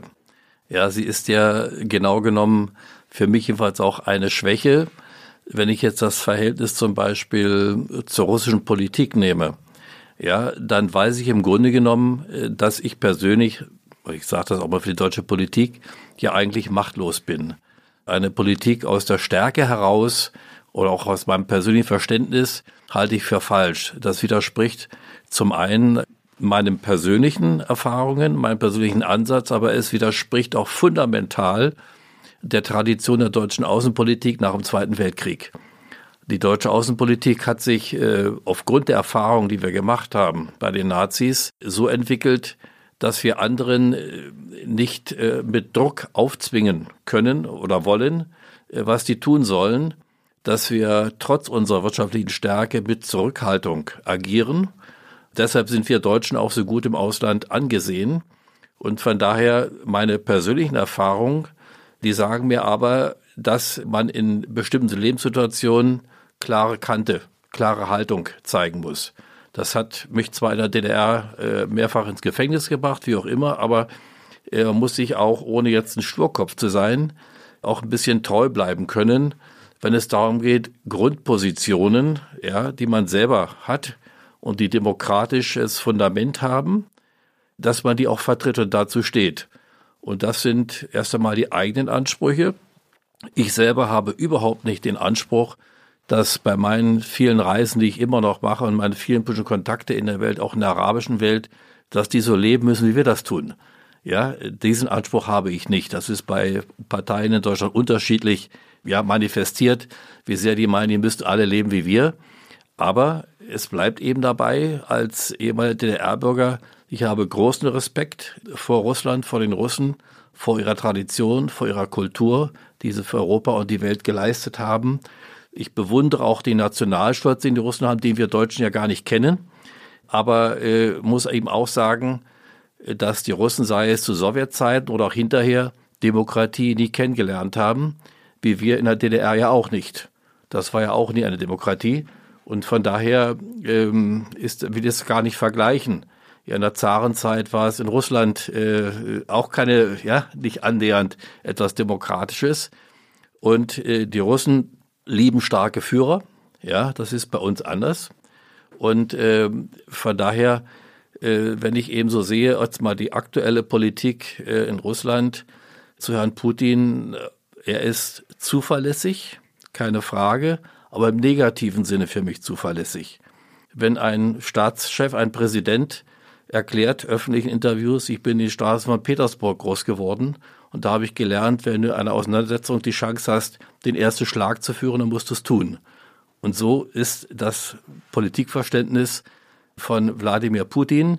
Das hat nichts zu tun mit russischen Menschen, die ich kenne, die ich schätze, wo ich persönliche Freundschaften habe, die sich, auch wenn sie öffentliche Ämter haben, nicht trauen, äh, ja, mit mir zu reden über die offizielle Politik. Und das ist sehr bedenklich. Ja, Herr Dombrowski, also erstens sehe ich einen gewissen Widerspruch. Wir haben auf der einen Seite haben wir, glaube ich, ganz viele in der Analyse, ganz viele Ähnlichkeiten. Sie haben auch in Ihrem Interview äh, im vorhergehenden vom russischen Kulturvolk gesprochen, von der großen Tradition, von den, von den Menschen, auch von den menschlichen Seiten, die Sie bei den Soldaten kennengelernt haben. Und Sie haben gerade, das ja auch die zweite äh, äh, Deutlichkeit gezeigt äh, und gesagt, dass dieses Thema der, des äh, jemandem anderen etwas aufzwingen, dass Sie das genauso kritisch sehen, äh, auch was äh, fremde Werte angeht, auch was die ganze Art und Weise angeht, wie so etwas sozusagen aufoktroyiert wird. Meine Frage ist die sozusagen, ich habe in dem Interview immer wieder das Gefühl gehabt, dass Sie noch ganz stark sozusagen mit der Sowjetunion und mit der DDR kämpfen. Dass alles das, was ich als große Dynamik erfahre, nämlich die russische Bevölkerung, die Zivilgesellschaft, äh, das, was ich als Ausdruck von Demokratie sehe, nämlich eine, eine Bildung einer, einer aktiven Zivilgesellschaft, dass das in ihrem Bild nicht vorkommt. Ich bin seit 30 Jahren fahre ich nach äh, Russland und zwar natürlich sehr regelmäßig. Ich bin quasi ständig zwischen den Welten. Äh, und ich hatte das große Glück, als Wessi in die Sowjetunion äh, zu kommen und die Sowjetunion kennenzulernen und dort äh, Russisch zu lernen, sozusagen äh, sechs Monate, war das 1986, war gerade äh, zu dem Zeitpunkt von Michael Gorbatschow äh, an die Macht kam und sich das langsam aufwandelte. Und ich kann Ihnen wirklich sagen, Russland, die Zivilgesellschaft in der großen Breite hat sich in diesen letzten 30 Jahren und besonders auch unter sozusagen Wladimir Putin zu einer, einer lebendigen Zivilgesellschaft entwickelt, die nichts, aber auch gar nichts mehr mit der Sowjetunion zu tun hat, die äh, alles, was persönliche Freiheiten angeht, äh, sich auch, glaube ich, sehr nah an dem bewegt, was wir tun die allerdings, was politische Freiheiten angeht, sich sozusagen anders entwickelt hat und auch noch auf einem ganz anderen Weg steht. Aber das, wo wir ansetzen können, wenn wir was Gutes tun wollen für die Zivilgesellschaft, für aber auch die Themen, die Sie angesprochen haben, Polen, Baltikum, die EU, dann müssen wir bei den weichen Themen ansetzen und müssen dort mit den Russen sprechen. Das ist das, was ein deutsch-russisches Forum tut und das, davon bin ich fest überzeugt. Ja, ich halte diese Einstellung für ziemlich naiv. Das mag aber daher rühren auch, dass sie westsozialisiert sind und ich äh, DDR sozialisiert. Und ich war auch in den 80er Jahren als Landwirtschaftliche Union mehrere Male äh, in, in der Sowjetunion gewesen, habe Kontakt zu Komsomolzen aufgebaut weil ich natürlich wusste, dass es keine Kommunisten sind, sondern weil die genauso mitmachen, wie man in der DDR die allermeisten jedenfalls bei der Freien Deutschen Jugend mitgemacht haben. Ich habe das persönlich auch äh, immer sehr getrennt. Ja, die Menschen und auch die Politik. Und ich sehe eben leider keine Veränderung in dem Politikschema zwischen der Sowjetunion und Russland. Also die Sowjetunion, sei es äh, zur Lenin-Zeit oder Stalin oder hinterher äh, bei Brezhnev, bei allen anderen, bis hin jetzt zu Putin haben ihre Interessen immer mit Gewalt durchgesetzt. Mit demokratischen Mitteln hat man sich äh, nie besonders abgemüht und die Zivilgesellschaft, die kann man so sehen, wie man sie wahrnimmt. Andere Teile der Zivilgesellschaft sitzen äh, in, in Gefängnissen in Russland und wissen Sie, ich bin ja DDR sozialisiert und ich und meine Geschwister wollten ja nicht in den Westen, weil es so schlecht ging. Wir hatten in der DDR alles, was man für Geld kaufen konnte. Autos, Grundstücke, auch in Karlshorst äh, auf der Trabrennbahn, sogar ein Rennpferd zu laufen, was auch heute was Besonderes ist für, für wohlhabende Menschen.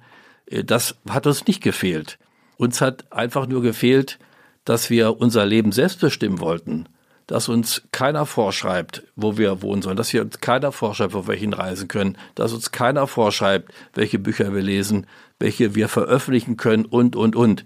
Das sind Dinge, die sind in der Sowjetunion, natürlich in der Russland ist jetzt vieles möglich, aber es gibt eben keine Demokratie und die russische Politik unterscheidet sich in ihrer Gewaltbereitschaft überhaupt nicht von dem, was vorher die Sowjetunion gemacht hat, indem sie mit Gewalt, muss ja nicht den, den Volksverstand der DDR äh, unbedingt erwähnen, ja, oder im gesamten Ostblock der Einmarsch in der Tschechoslowakei und ähnliches mehr. Die russische Politik, die sowjetische Politik war immer durch Klarheit geprägt, nach dem Motto, dass sie klar gesagt haben, was sie wollen und wenn sie es nicht kriegen, nehmen sie sich mit Gewalt. Und da ist Herr Putin, das meine ich damit, in dieser Beziehung zuverlässig. Deshalb vertrete ich jetzt nicht die Meinung, dass in, der, in Russland alle Menschen unterdrückt werden oder sich unterdrückt fühlen. Auch in der DDR hat eine große Zahl von Menschen sich sehr wohl gefühlt. Aber für mich ist eben die individuelle Entscheidung des Menschen, wie ich leben möchte, das Entscheidende. Und das ist in Russland nicht gewährleistet. Und Russland ist für seine Nachbarn natürlich eine Bedrohung. Das äh, ist jetzt sozusagen ein spannendes Statement. Ich kann natürlich, und ich, das habe ich von vornherein, äh, gilt überhaupt für diese Thematiken, wenn ich auch mit Russen spreche, sozusagen, es gibt ja unendlich viele russische Dombrowskis. Und das, die Arbeit des Deutsch-Russischen Forums besteht tatsächlich nicht nur, man denkt immer, man, man, die, unsere Hauptarbeit würde darin bestehen, sozusagen die deutschen Dombrowskis äh, oder auch diejenigen, die diese Meinung vertreten, die Sie haben, äh, sozusagen anzusprechen. Der Punkt, der ich in meiner Arbeit wahrnehme, ist, dass ich mir sozusagen russischen Politikern gegenüber sitze, die genau diesen Ansatz haben, die also versuchen wollen, die nehmen mich ja als zugewandt wahr und wollen mir sozusagen deutlich machen, warum ihr Narrativ, ihr politisches Narrativ richtig ist. Das politische Narrativ der, der, russischen Seite ist ein ganz anderes. Das ist das einer sozusagen einer Politik, das, das sagen Sie ganz klar, die interessensorientiert ist, einer Politik, die dominiert Richtig. wird von der, von der stärksten Macht der Welt die ein äh, äh, zwölfmal höheres Rüstungsbudget hat, alleine die USA als die, als die Russen. Sie sind also minimal äh, sozusagen mit einem Rüstungsbudget ausgestattet.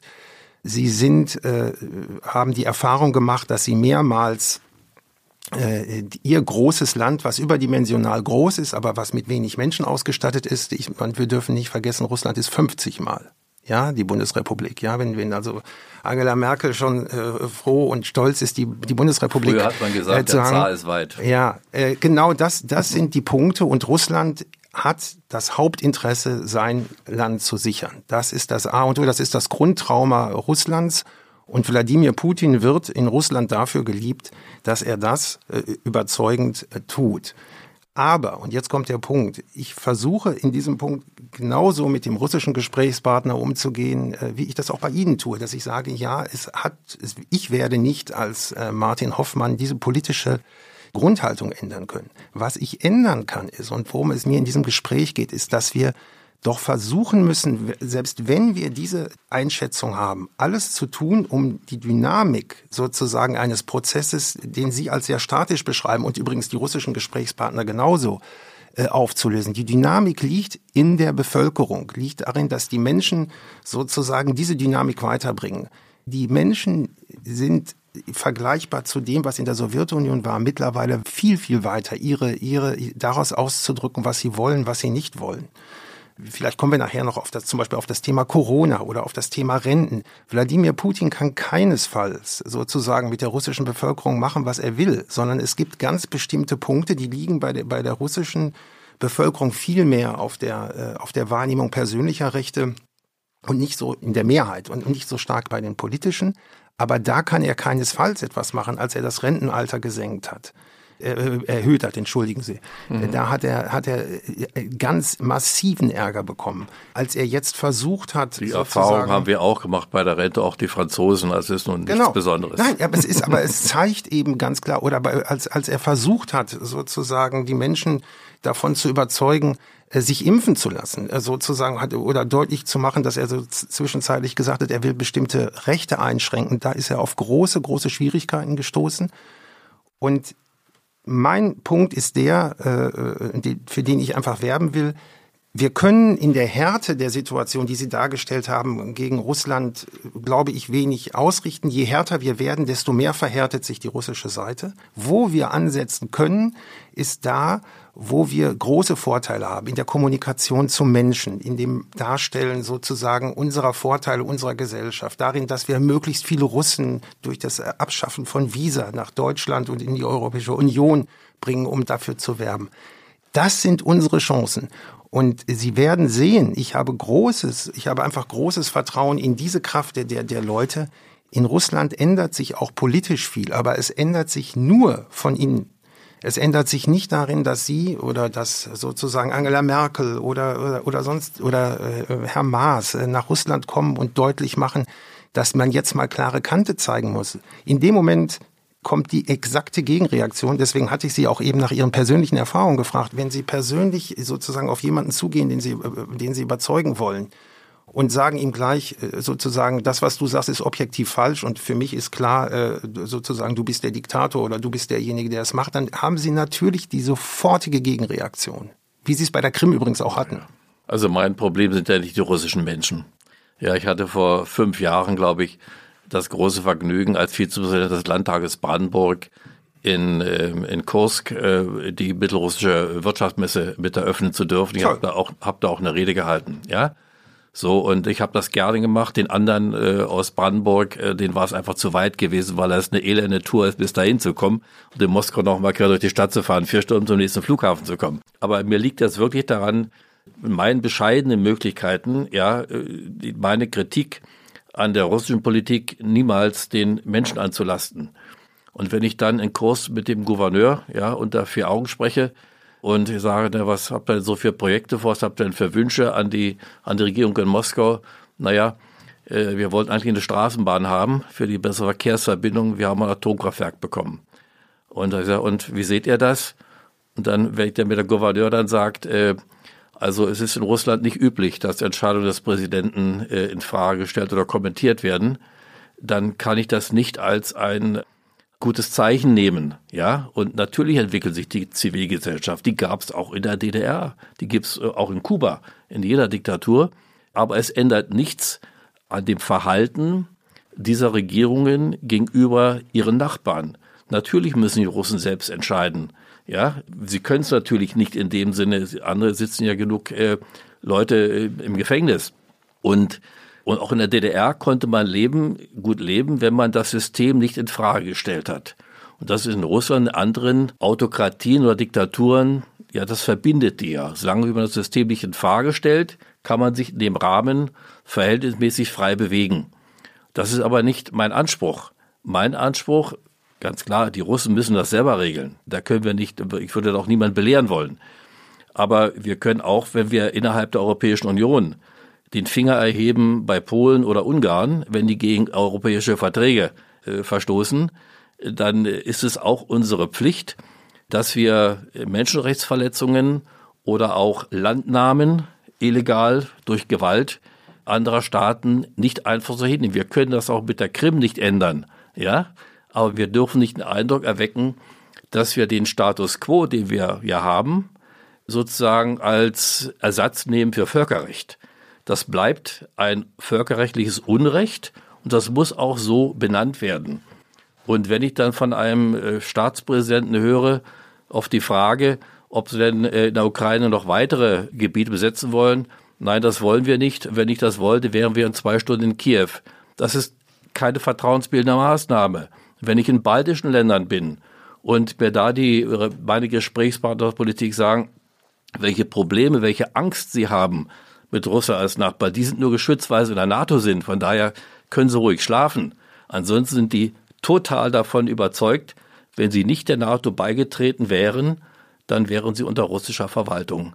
Und bei den Polen ist das ganz genauso. Auch diese Ängste müssen wir einfach ernst nehmen. Und das geht nicht von den Menschen aus, auch nicht vom Gouverneur von Kursk. Das sind tolle Typen, ja, sondern das geht aus von der russischen Regierung, die wie Vorgängerregierung ihre Putschinteressen mit Gewalt durchsetzt, im Inland wie im Ausland. Darauf können wir auch reagieren. Ja, Herr Dombrowski, darüber der Punkt ist doch der, dass das, was Sie gerade gesagt haben, und dann, ich finde das natürlich auch gerade interessant und wichtig, dass Sie auch nach Kurs gefahren sind. Sie wissen ja, äh, wir alle wissen, was für eine, eine Tragödie auch ja mit Kurs ja, gerade verbunden ja. ist. Und es ist ein großes Zeichen auch nach wie vor des Umgangs äh, mit ja. dem, was sozusagen Russland geschehen ist. Das ist doch vollkommen klar. Aber wir müssen doch als Deutsche, das glaube ich schon, auf zwei Punkte äh, nochmal in aller Deutlichkeit achten und das deutlich machen. Sie haben gerade die, die berechtigten Ängste von berechtigten Ängsten von, von Polen, Balten und ehemaligen äh, Ländern der, des Warschauer Paktes gesprochen. Okay.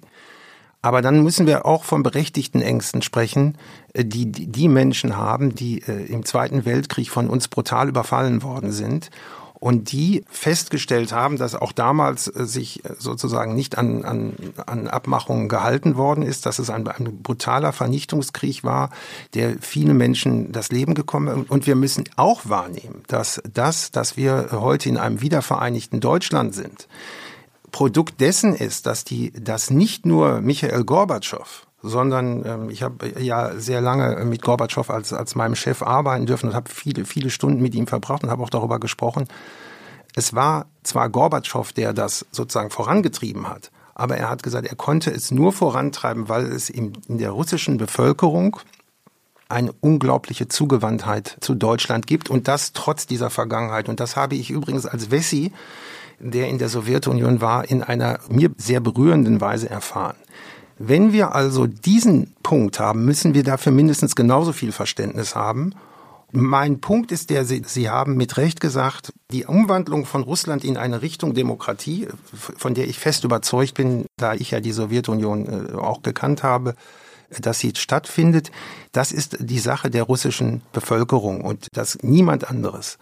Aber unsere Sache, und wir sprechen doch jetzt darüber, was kann man tun, sozusagen, um die Ängste der Polen, der Balten, um die Ängste der, so alle derjenigen, die sich, die sich mit Russland, von Russland bedroht fühlen. Was kann man dafür tun? Und da muss man da ansetzen, wo die Dynamik ist sozusagen bei der Softpower. Und die Softpower ist die, dass man mit Russland, mit den Menschen, mit denjenigen, die diese, diese Gesellschaft vorantreiben, die genauso in den großen Themen zu Hause sind, Digitalisierung, ökologische Zukunft und so weiter und so fort, dass wir versuchen, diese positiven Aspekte, diese Art und Weise auch miteinander zu diskutieren, dieses Abkommen von dem Thema, ich habe objektiv Recht, das müssen wir versuchen anzusetzen. Das sind Überbleibsel einer Situation, Sie kennen es viel besser als ich, der, die, die marxistisch-leninistische Philosophie, die immer von den objektiven Gegensätzen ausgeht. Und äh, wie oft höre ich von meinen russischen Gesprächspartner, also Martin, das ist doch die objektive Wahrheit, ist doch die und die und die und die. Es gibt keine objektive Wahrheit, das wissen wir. Aber es gibt Möglichkeiten sozusagen, so die Themen anzugehen und zu interpretieren, dass wir vermittelnd eine Möglichkeit finden, die Menschen in den Dialog zu bringen, in eine Dynamik, die dann meines Erachtens die einzige Form ist, wie sich Gesellschaften positiv verändern können. Evolution. Ja, ich mal ganz kurz einhaken, weil Sie sagten, es gibt keine objektive Wahrheit. Ähm, Herr Dombrowski, was denken Sie dazu? Es gibt natürlich doch durchaus Fakten. Also wie das Nawalny zum Beispiel im Gefängnis sitzt. Also das muss man ja erstmal, ist ja keine, das kann man ja nicht umdeuten. Das ist ja, eine, das ist ja ein tatsächlicher Fakt. Also mit der objektiven Wahrheit ist das äh, immer so eine Sache. Wenn man das im, im, Leben allgemein sieht, gibt es immer zwei Wahrheiten mindestens, nämlich von den Beteiligten oder auch äh, von dreien. Aber es gibt natürlich auch die Wissenschaften, es gibt die Fakten. Und der Marxismus-Leninismus ist ja sozusagen für für Westsozialisierte ist es was, insofern was Fremdes. Man kann natürlich die Werke lesen, aber der Marxismus-Leninismus hat im Ostblock und der DDR den Rang einer Naturwissenschaft gehabt. Eine Gesetzmäßigkeit. Und das ist natürlich immer albern gewesen. Das habe ich auch als äh, Grundschüler noch nie verstanden. Und der Marxismus-Leninismus spielt ja in Russland von heute gar keine Rolle mehr. Ja, das ist die lange Tradition, die man hat. Das ist der der große Sieg über, über die Nazis und die großen Verluste, das spielt eine Rolle. Alles andere, ansonsten ist das ein staatskapitalistisches System, wo die Reichen immer reicher und äh, das Mittelfeld irgendwie mitschwimmt und die Armen bleiben weiter arm. So, und das in China haben wir ähnliche Entwicklungen. Und die objektiven Fakten, ich will das immer wieder deutlich trennen von den russischen Menschen.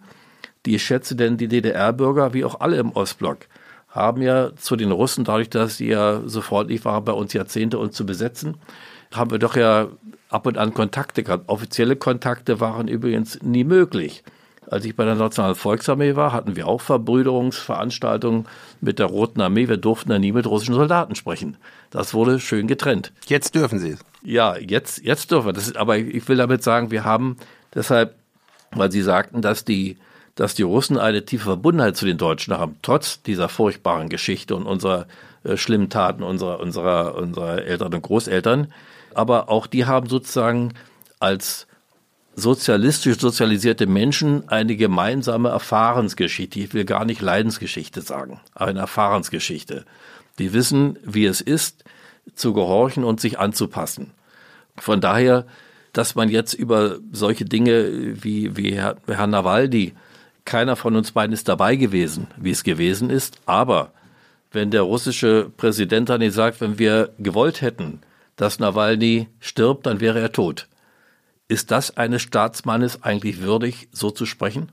Ich denke nein. Und das macht vielen Menschen Angst. Und je näher sie an Russland dran, umso mehr Angst macht es ihnen, weil die Nachbarländer alle schon ihre Erfahrungen gemacht haben. Wiederholt. Da ist auch die russische äh, Regierung gefordert, sich anders zu verhalten. Also von daher, die Russen werden auch in 20 Jahren keine Demokratie haben. Ja, so, so sicher kann man das voraussagen. Und wir müssen natürlich trotzdem versuchen, mit der russischen Regierung irgendwie klarzukommen. Ja. Das geht aber nicht, wenn die russische Regierung unter Putin mit einer Rummelboxer-Mentalität die Nachbarn weiter bedroht und trotz der wirtschaftlichen Schwäche so tut, als wären sie die Großmacht, die sie noch zu Kommunismuszeiten waren. Aber was haben Sie, also ich muss das nochmal sagen, was haben Sie für ein, für ein Weltbild? Das ist für mich wirklich schwierig zu sagen, wenn Sie sich hier, wenn Sie jetzt sagen, in, in Russland wird es in 20 Jahren keine Demokratie geben. Russland ist eine, auf einem Weg in die Demokratie und es, ich würde jetzt mal mit, mit der genauso gleichen Überzeugung sagen, natürlich wird es eine Form von russischer Demokratie äh, sein, die sich sozusagen über die Zivilgesellschaft selber ausprägt und die dann auch ihren Ausdruck darin findet, in denjenigen, die Russland führen. Natürlich äh, ist Nawalny im Gefängnis. Natürlich wurde Nawalny sozusagen vergiftet. Das sind die Fakten, die man hat. Aber eine, ein Faktum wird ja immer erst sozusagen zu einem Narrativ in, einem, in einer Umgebung. Und ich kann Ihnen klar sagen, dass die sozusagen die argumentative Umgebung der, des aus russischer Sicht Anschluss der Krim, die, die argumentative Umgebung des, zum Thema äh, Nawalny, da ist es ganz besonders eindeutig, sozusagen, würde ich sagen, jedenfalls aus meiner Erfahrung mit russischen Gesprächspartnern, ein ganz anderes ist. Deswegen gibt es sozusagen vielleicht, wenn man, wenn wir uns darauf einigen können, gibt es bestimmte Fakten, äh, sozusagen politisch gesehen. Narrative sind immer subjektiv. Und der Punkt muss der sein, dass wir versuchen müssen, als, als Politiker, da, aber eine andere Möglichkeit haben wir gar nicht. Wenn wir, wenn wir Freiräume schaffen wollen, wenn wir den Menschen helfen wollen und wenn wir auch der Politik helfen wollen, müssen wir eben das tun, was letztendlich auch der Erfolg der äh, im Kalten Krieg war. Da war im Kalten Krieg war die Sowjetunion und der Warschauer Pakt viel weiter weg von dem, was sozusagen Brand und Bar und was der damalige Westen sozusagen symbolisiert hat. Entscheidend war doch, dass diese Menschen erkannt haben, dass man auf die dynamischen Faktoren setzen muss, dass man auf Themen setzen muss, die letztendlich dann dazu geführt haben, dass die Sowjetunion aufgebrochen ist. natürlich haben wir auch historisches Glück gehabt, dass jemand wie Michael Gorbatschow dann sozusagen in vielfacher Hinsicht äh, sich oftmals nicht als Politiker verhalten hat und dadurch natürlich eine, eine Wiedervereinigung möglich gemacht hat und auch an das Ende der Sowjetunion. Dass Wladimir Putin die aus russischer Sicht, und das wird von ganz breiten Teilen der Bevölkerung geteilt, die Blauäugigkeit von Michael Gorbatschow nicht teilt und dass er natürlich in der Krim-Krise klar die Vorstellung hatte, dass er das tun muss, was politisch in der Interesse seines Volkes steht, ist vollkommen klar. Und, das ist aber ein Völkerrechtsbruch. Ja, natürlich. Das ist der eine Teil. Aber aus, aus, aus russischer Sicht war es die gebotene Situation, die damit zusammengehangen hat. Sie, Sie wissen genauso gut wie ich, dass diesem äh, Völkerrechtsbruch natürlich ein Bruch äh, äh, eines Vertrages und einer Vereinbarung vorausgegangen ist an der Krim, die, die unter anderem vom deutschen Außenminister unterschrieben worden war, die vom, äh, von Herrn Czigorski unterschrieben worden war, die äh, von Herrn Fabius mit verhandelt worden war und auch mit der Opposition, die einen klaren Übergang sozusagen der, der Regierung verhandelt hat. Und die ist sozusagen am 21. Februar verhandelt worden. Nach russischem Narrativ ist der zerstört worden. Und es war für Wladimir Putin in kürzester Zeit abzuschätzen, was das bedeuten würde für die Krim, für die Bevölkerung in der Krim und vor allen Dingen für den entscheidenden strategischen Hafen in Sevastopol. Er hat so reagiert, wie er reagiert hat und hat dann äh, sozusagen nicht darauf vertraut, dass der Westen sich dort an die Vereinbarung hält, die er vorher gebrochen hatte aus russischer Sicht. Und es geht mir, wie gesagt, ich, ich, ich vermeide das hier, äh, weil ich einfach glaube, das macht keinen großen Sinn, wenn ich als Wessi ein russisches Narrativ vertrete. Entscheidend bleibt, Ihre Erkenntnis, die vom Anfang, dass wir, was die Hard Facts angeht, was die grundlegenden Narrative angeht, wenig machen können. Das Deutsch-Russische Forum, unsere Arbeit, die Arbeit sozusagen aller diejenigen, die sich als Mittler fühlen, das haben Sie ja auch am, am, Anfang gesagt, das ist tatsächlich meine persönliche Auffassung, die kann nur darin bestehen, dass Sie versuchen, dort anzusetzen, wo es einen Willen gibt zur Zusammenarbeit. Das ist in der Bevölkerung, das ist in der Zivilgesellschaft. Deswegen äh, glaube ich, dass Sie äh, auf der einen Seite natürlich Ihre Einschätzung der Situation mit gutem Recht verteidigen sollten und können und das auch äh, jederzeit deutlich machen sollen, dass aber die Ansätze der Zusammenarbeit dort zu suchen sind, wo, wo wir sie suchen und wo wir versuchen, Partnerschaft und Friedensarbeit zu leisten. Also mir erscheint der Begriff Narrativ in der Allgemeindiskussion, nicht nur heute im Gespräch, inflationär zu sein. Narrative ersetzen keine Fakten. Und wenn Sie eben also gesagt haben, die Blauäugigkeit von Gorbatschow, natürlich aus Sicht von Putin und der, der Nomenklatura in Russland war Gorbatschow blauäugig, weil er meinte, tatsächlich Demokratie zuzulassen. Das war aber nie das Ziel der Nomenklatura in Russland. Das ist es auch jetzt nicht. Von daher ist das, was Gorbatschow geleistet hat, dass er sozusagen im Prinzip ja die gesamten Ostblock ja, befreit hat, das ermöglicht hat, ist aus Sicht von Herrn Putin natürlich blauäugig. Aber äh, ich halte das für diskreditierend, äh, Herrn Gorbatschow Blauäugigkeit zu unterstellen. Er wollte ja andere aus sozusagen der Herrschaft der Sowjetunion entlassen und Demokratie zulassen. Das ist sehr mutig. Das war sicherlich auch die russische Bevölkerung noch nicht so weit gewesen. Aber die großen Dinge geschehen eben, weil Einzelne mehr tun, als sie müssen. Napoleon hat, glaube ich, mal gesagt, wenn du deinen Gegner verstehen willst, musst du in seine Stiefel steigen. Natürlich, da haben sie recht. Aber in die Stiefel des Gegners, des Gegenübers zu steigen und sozusagen seine Argumente zu erkennen, zu verstehen, bedeutet aber nicht, dass man diese Argumente und dieses Verständnis sich zu eigen machen muss. Und es ist eben ein Unding aus meiner Sicht, wenn die Ukraine zum Beispiel nach der Auflösung der Sowjetunion ihre Atomwaffen an die Schutzmacht Russland abgegeben hat und Russland ja auch vertraglich zugesichert hat, die Integrität der Ukraine zu schützen, auch wirtschaftlich. Und was daraus geworden ist, das wissen wir. Und jetzt sozusagen ist aber ein russisches Narrativ, man muss jetzt die russische Politik verstehen. Ich verstehe deren, deren Ziel und deren Handlungsweise. Ich kann sie aber in keiner Weise billigen und ich möchte, bin auch nicht bereit, die in ein, ein, ein rosarotes Licht äh, draufzustellen. Das geht nicht. Und Russland muss keine Sorge haben, dass irgendwelche Nachbarn, die baltischen Staaten oder Polen bei ihnen einfallen. Jetzt ist ja albern, das zu glauben, sondern es ist einfach, glaube ich, auch das zu für, für die, nicht für die russischen Menschen, sondern für diejenigen, die Verantwortung tragen in diesem Land ja schon seit Jahrzehnten. Es sind ja nun nicht alles neue Leute, ja, dass sie mal eine Großmacht waren, sie es wirtschaftlich sowieso nicht sind und ihnen auch sozusagen der politische Einfluss in der alten, gewohnten Umgebung verloren gegangen ist. Das ist natürlich auch, das ist ein Bedeutungsverlust, der auch emotional ist das haben wir andere Länder auch hinter sich gebracht, ja, wie Großbritannien zum Beispiel, die mal Großmacht waren und immer noch vom britischen Empire dahinterher hängen. Das, ich will das jetzt nicht vergleichen. Aber äh, das Umland von Russland ist keine Gefahr. Und ich sag mal, Sie haben vorhin äh, den Kalten Krieg angesprochen. Wir müssen ja mal feststellen, im Kalten Krieg haben wir im Prinzip sicherer gelebt.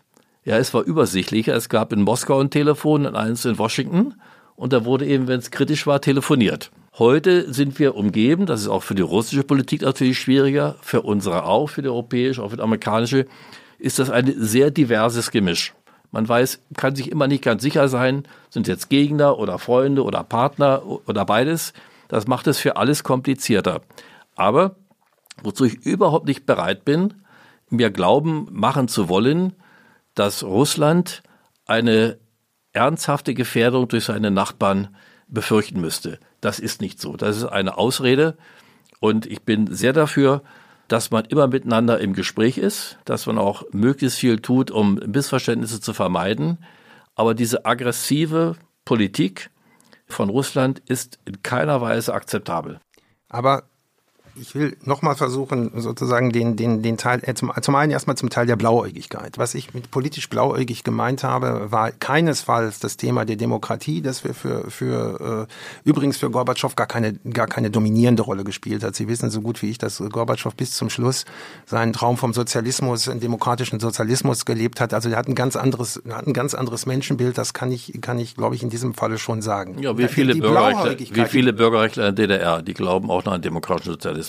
So, die, die, also deswegen, ich, es geht jetzt mehr um das Thema Blauäugigkeit. Die Blauäugigkeit war die, dass Gorbatschow tatsächlich, und das ist, das ist äh, für mich äh, persönliche Gewissheit einfach geworden, auch in vielen Punkten, dass er davon ausgegangen ist, dass wenn er zum Beispiel diesen großen Schritt macht äh, und sagt, dass sich die deutsche Wiedervereinigung unter der unter dem Schirm der, der NATO vollendet sozusagen, dass er davon ausgegangen ist, dass diese Vorleistungen dazu führen, dass es gelingen wird, ein europäisches Haus aus voller Überzeugung sozusagen einzurichten, in dem Russland eine ganz große Rolle spielt. Das ist politisch blauäugig gewesen, weil natürlich die Amerikaner eine klare Interessenspolitik immer ge geführt haben und auch weiterführen.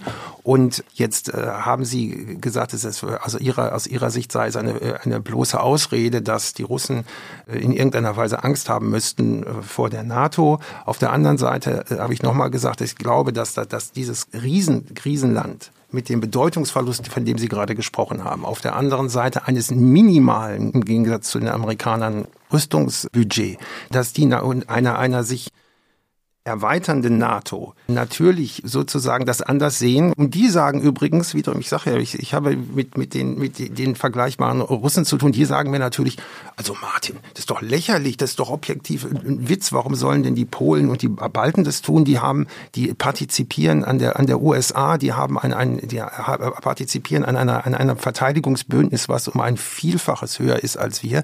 Was soll denn, das ist doch lächerlich, das ist doch vorgeschoben.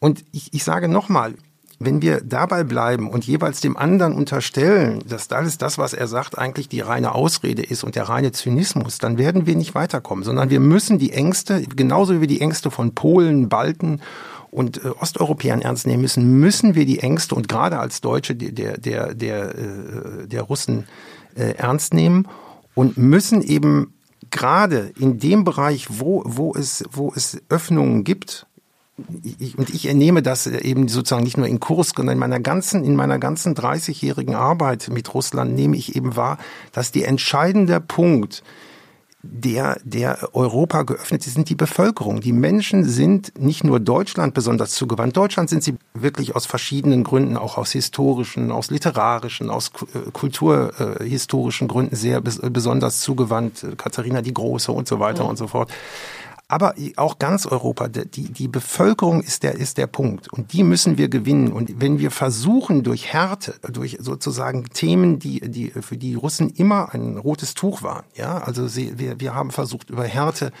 Russland im, Zweiten Weltkrieg sozusagen auszuhungern. Und die Russen sagen ganz klar, je härter ihr uns konfrontiert, desto stärker stellen wir uns sozusagen hinter, hinter die äh, Regierung, denn wir werden das nicht zulassen.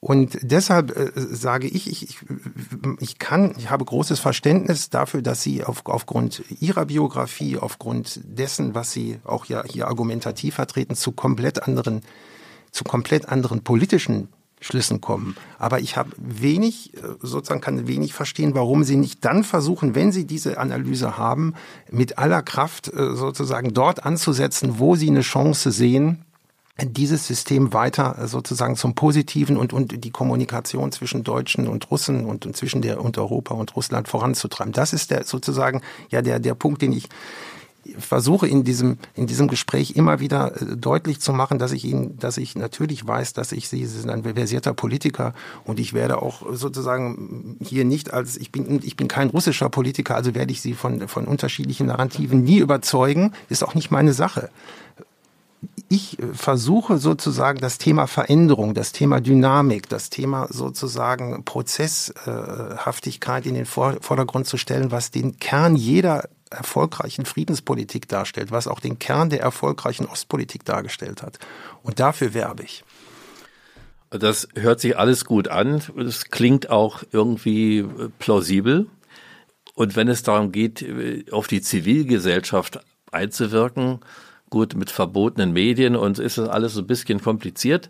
Aber es bleibt doch dabei am Ende, ich kann mich ja nur wiederholen. Also ich sag mal, die, die russischen Menschen und die Kultur, das, das sind ja nicht unsere Gegner. Ja, das sind ja auch nicht unsere, unsere Gegenspieler.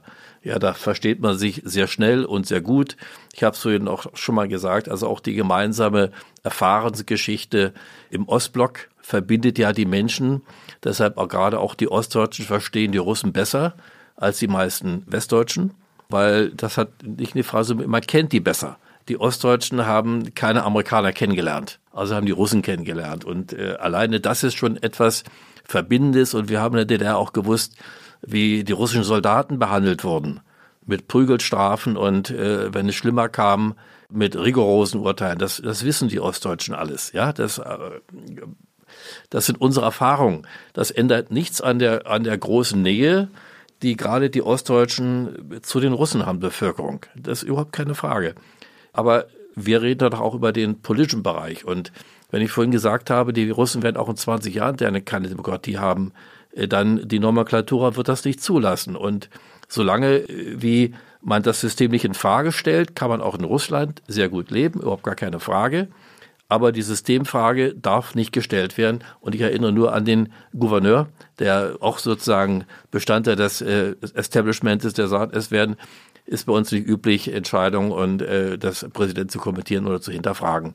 Und wie sich da Zivilgesellschaft so entwickeln soll, dass daraus Demokratie entsteht, nach russischem, muss ja nicht unser Vorbild sein. Und wir sind ja auch nicht mehr so wählerisch. Wenn ich mir die UN-Vollversammlung angucke mit fast 200 Staaten, wenn ich da mal durchgucke, ich sage das Schülern immer, sucht mal da bitte raus die astreinen, lupenreinen Demokratien, da kommt man nicht auf mehr als 50. Wir sind es ja gewohnt, ständig mit Staatsmännern und Regierungen umzugehen, die keine Demokratien sind.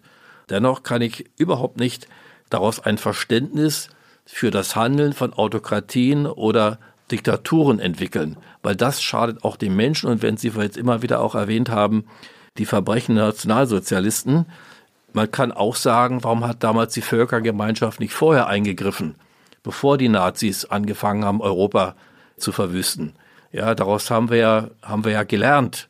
Ja, und deshalb bei allem Verständnis für, für russische Narrative können und dürfen wir über Völkerrechtsverletzungen, über Menschenrechtsverletzungen nicht hinweggehen. Auch die russische Seite ist natürlich aufgefordert, erste Schritte zu machen, nicht nur deklamatorisch, sondern auch mal äh, von sich aus auf uns zuzugehen, dass die Amerikaner schon immer eine interessengeleitete Politik gemacht haben, eine eigeninteressengeleitete Politik.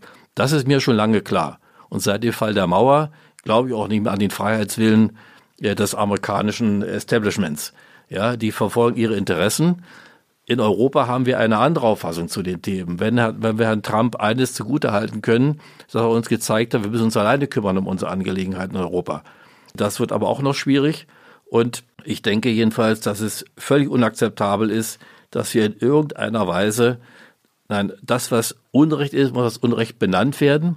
Es hindert uns aber nicht daran, vernünftig mit anderen umzugehen. Wenn man sich ihre beiden Biografien anschaut, dann entdeckt man aber doch einige Gemeinsamkeiten. Sie waren beide in den 80er Jahren in Moskau, in der damaligen Sowjetunion. Sie haben sich mit deutsch-russischem Austausch beschäftigt. Sie haben beide, glaube ich, eine große Leidenschaft für die russische Kultur, wenn ich das richtig verstanden habe. Können Sie den Moment ausmachen, an dem Sie sich auseinanderbewegt haben?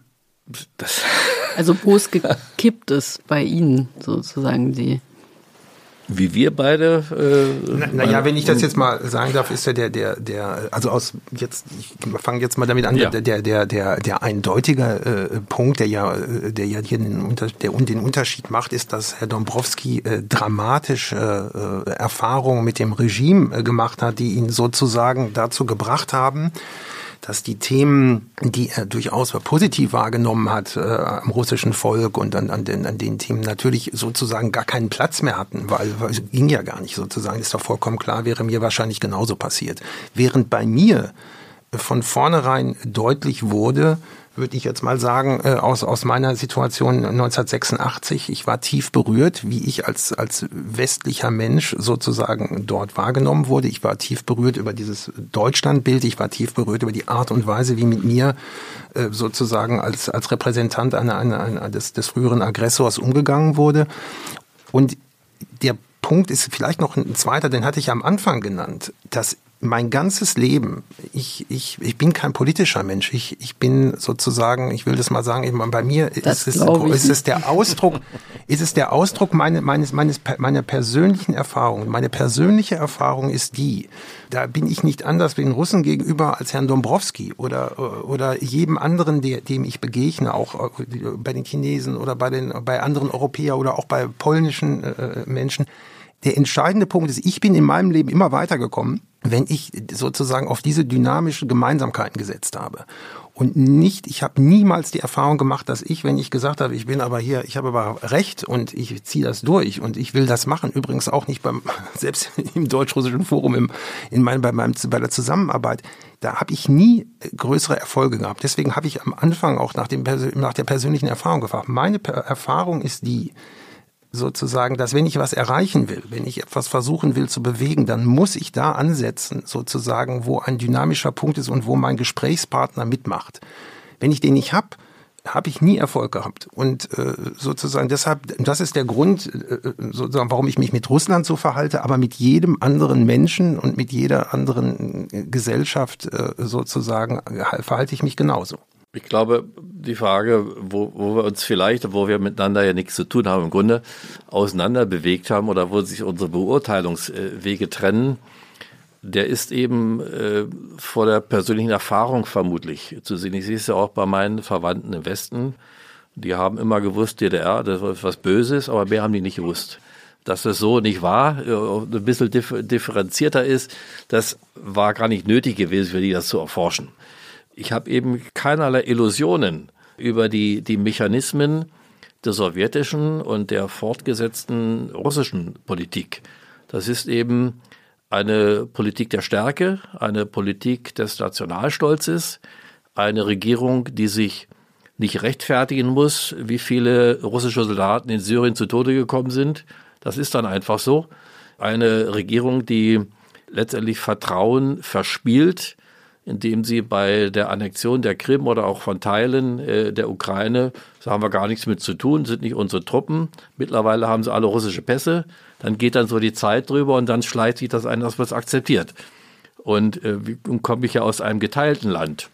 Und äh, wenn auch in der, habe ja dann auch meine Politik dann ab äh, beginnen können nach meiner, nach meiner, meinem Freikorps aus der Haft in der alten Bundesrepublik und habe dann noch die unterschiedlichen Sichtweisen gesehen, wie dann am 13. August, wenn wir Podiumsdiskussionen gemacht haben mit den anderen, ich war Landwirt der Union in Westberlin, äh, mit den anderen Jugendverbänden, wenn der Burkhard Exner, der damalige Landwirt der Jusos, gesagt hat, wir müssen das so haben wie in der DDR, weil das von der Westseite natürlich völlig anders aussah. Und diese Westsicht äh, von, von vielen, auch diese gewisse Naivität, die nicht, nicht, aus, nicht aus Dummheit oder so, sondern einfach aus Nichtwissen, aus Nichterfahrung auch immer wieder zu glauben an das Gute, dass vielleicht auch ein demokratischer Sozialismus vielleicht doch äh, eine Lösung wäre, das führt eben zu unterschiedlichen Auffassungen. Und ich bin kein Philosoph, sondern ich bin, bin ein bewusst lebender Mensch, der ohne Freiheit nicht leben möchte, was nicht da leben möchte, wo er sich nicht selbst entfalten kann. Das wünsche ich auch allen anderen Menschen. Und ich halte es wirklich für eine, eine Chimäre zu behaupten oder auch Verständnis zu entwickeln, dass Russland in irgendeiner Weise bedroht wäre. Die Ursachen kommen ganz woanders her, dass der große Einflussbereich der Sowjetunion, der Russen nicht mehr da ist. Wenn man sich auch mal anguckt, die stärksten Wirtschaftsnationen der Welt, dann sind wir auf Platz fünf. Russland ist auf Platz sieben. Wir geben damit nicht an. Wir sind nicht aggressiv.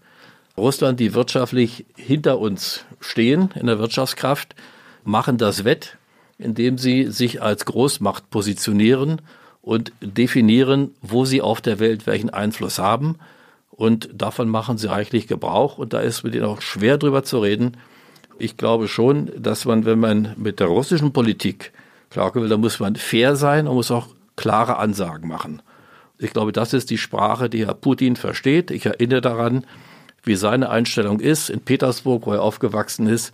Wenn du die Chance hast, als erster zuzuschlagen, dann musst du es tun. Und das ist eines Staatsmannes einfach unwürdig. Das macht mir Angst, das macht mir Sorge. Und das hat nichts mit den Menschen zu tun, auch wenn die ihn eine Mehrheit in, der, in Russland äh, ihn äh, für, für gut finden. Die lieben starke Männer an der Spitze. Aber das kann ich nie akzeptieren und ich hoffe, viele Menschen in Europa auch nicht. Also Sie haben ja jetzt beide, glaube ich, ziemlich deutlich gemacht, was Ihre Überzeugung ist. Also Herr Hoffmann, Sie setzen wirklich auf Dialog und auf weitere Vermittlung und dass man im Gespräch bleibt. Und Sie, Herr Dobrowski, sagen ja schon, dass man eigentlich sehr hart weiterhin klar machen muss, was, was die eigene Überzeugung ist. Und also wenn ich Sie richtig verstehe, eher nicht so Dialog. Was würden Sie denn beide sagen, was müsste denn passieren, damit Sie Ihre Meinung ändern? Damit zum Beispiel Sie sagen könnten, ja, jetzt würde ich mich auch äh, mit denen an einen Tisch setzen und ganz friedlichen Dialog halten. Und was, was wäre bei Ihnen denn sozusagen ein, ja, eine Grenze, wo Sie sagen würden, da rede ich nicht mehr? Also ich müsste, ich würde mal sagen, auch die russische Seite müsste mal ein Angebot machen. Ja, wenn wir mal zum über Thema Sanktionen äh, sprechen, das ist ja auch ein Thema. Es gibt das Sanktionen der Europäischen Union gegenüber Russland, es gibt Sanktionen von Russland gegenüber der Europäischen Union. Auch hier könnte mal die russische Seite einen Anfang machen, muss nicht immer darauf warten, ich kann mal sagen, warum wollt ihr denn nicht? Aber äh, das setzt ja voraus, dass die Sanktionen, die werden die Russen nicht in die Knie zwingen. Das ist völlig klar wenn wir Deutschen ja beim Einkaufen eine Maske tragen müssen, fühlen wir uns unter Bürgerrechten eingeschränkt. Die Russen sind da viel härter im Nehmen und diese Entbehrungen gewöhnt. Ja, aber ist aber, man kann aber auch nicht einfach nichts tun. Und da wir nicht die Absicht haben, wenn äh, Russland jetzt meinetwegen in der Ukraine oder, oder sonst wo äh, einmarschiert, ja, das mit Waffengewalt, ja, das wäre Irrsinn, das allein sowas zu denken. Da haben wir ja nicht so viele Möglichkeiten. Die Russen haben alle Optionen. Herr Putin muss sich nirgendwo rechtfertigen für das, was er tut. Ja, jedenfalls nicht wirklich. Und deshalb wären auch die Russen mal an der Zeit der russischen Regierung mal einen Schritt, zumindest auf die Europäer zuzugehen. Mit den USA ist es noch ein ganz anderes Ding, selbstverständlich, aber auf die Europäer einen Schritt zuzugehen und dann könnte man vielleicht ein bisschen weiterkommen. Das wird alles sehr lange dauern, aber es kann niemand von uns erwarten, dass wir die aggressive Politik und die Folgen davon der Russen einfach so hinnehmen. Und deshalb wäre eine vertrauensbildende Maßnahme, wenn Herr Putin mal einen Schritt auf die Europäische Union zugehen würde, tatsächlich. Und was müsste bei Ihnen passieren, Herr Hoffmann? Also ich, ich, muss einmal ganz kurz darauf antworten, weil sozusagen aus russischer Sicht die äh, das Thema des, des, des ersten Schrittes äh, äh mehrfach äh, stattgefunden hat und zwar besonders immer äh, in Deutschland, die, die russische Seite einmal durch Herrn Medvedev, aber vorher durch Putin, den Bundestag, äh, die, die, die berühmte Wahl im, im, im Bundestag. Die Rede, äh, Die Rede, ja genau, 2001. Äh, 2001. Die spielen da natürlich eine wichtige Rolle, aber auch in, in, der, in der Folge Gab es immer wieder äh, äh, Vorschläge zu gemeinsamen Wirtschaftsräumen, zu gemeinsamen politischen Räumen, zu gemeinsamen Möglichkeiten, die das über die Hintertür ermöglichen würden, was Gorbatschow ähm, vorgeschlagen hat mit dem russischen Haus, äh, äh, Entschuldigung, mit dem europäischen Haus. Das waren, das waren aus, aus russischer Sicht jedes Mal äh, Themen, die angesprochen wurden. Auf keines dieser Themen ist eingegangen worden aus russischer Sicht. Die, das russische Narrativ ist das, dass das gar nicht, wird gar nicht den Europäern angelastet, sondern sondern da kommt man wieder auf das russische Narrativ, was eben auch vielleicht meines Erachtens ein bisschen glauig ist, dass man die Europäer als einzige Marionetten der Amerikaner sieht.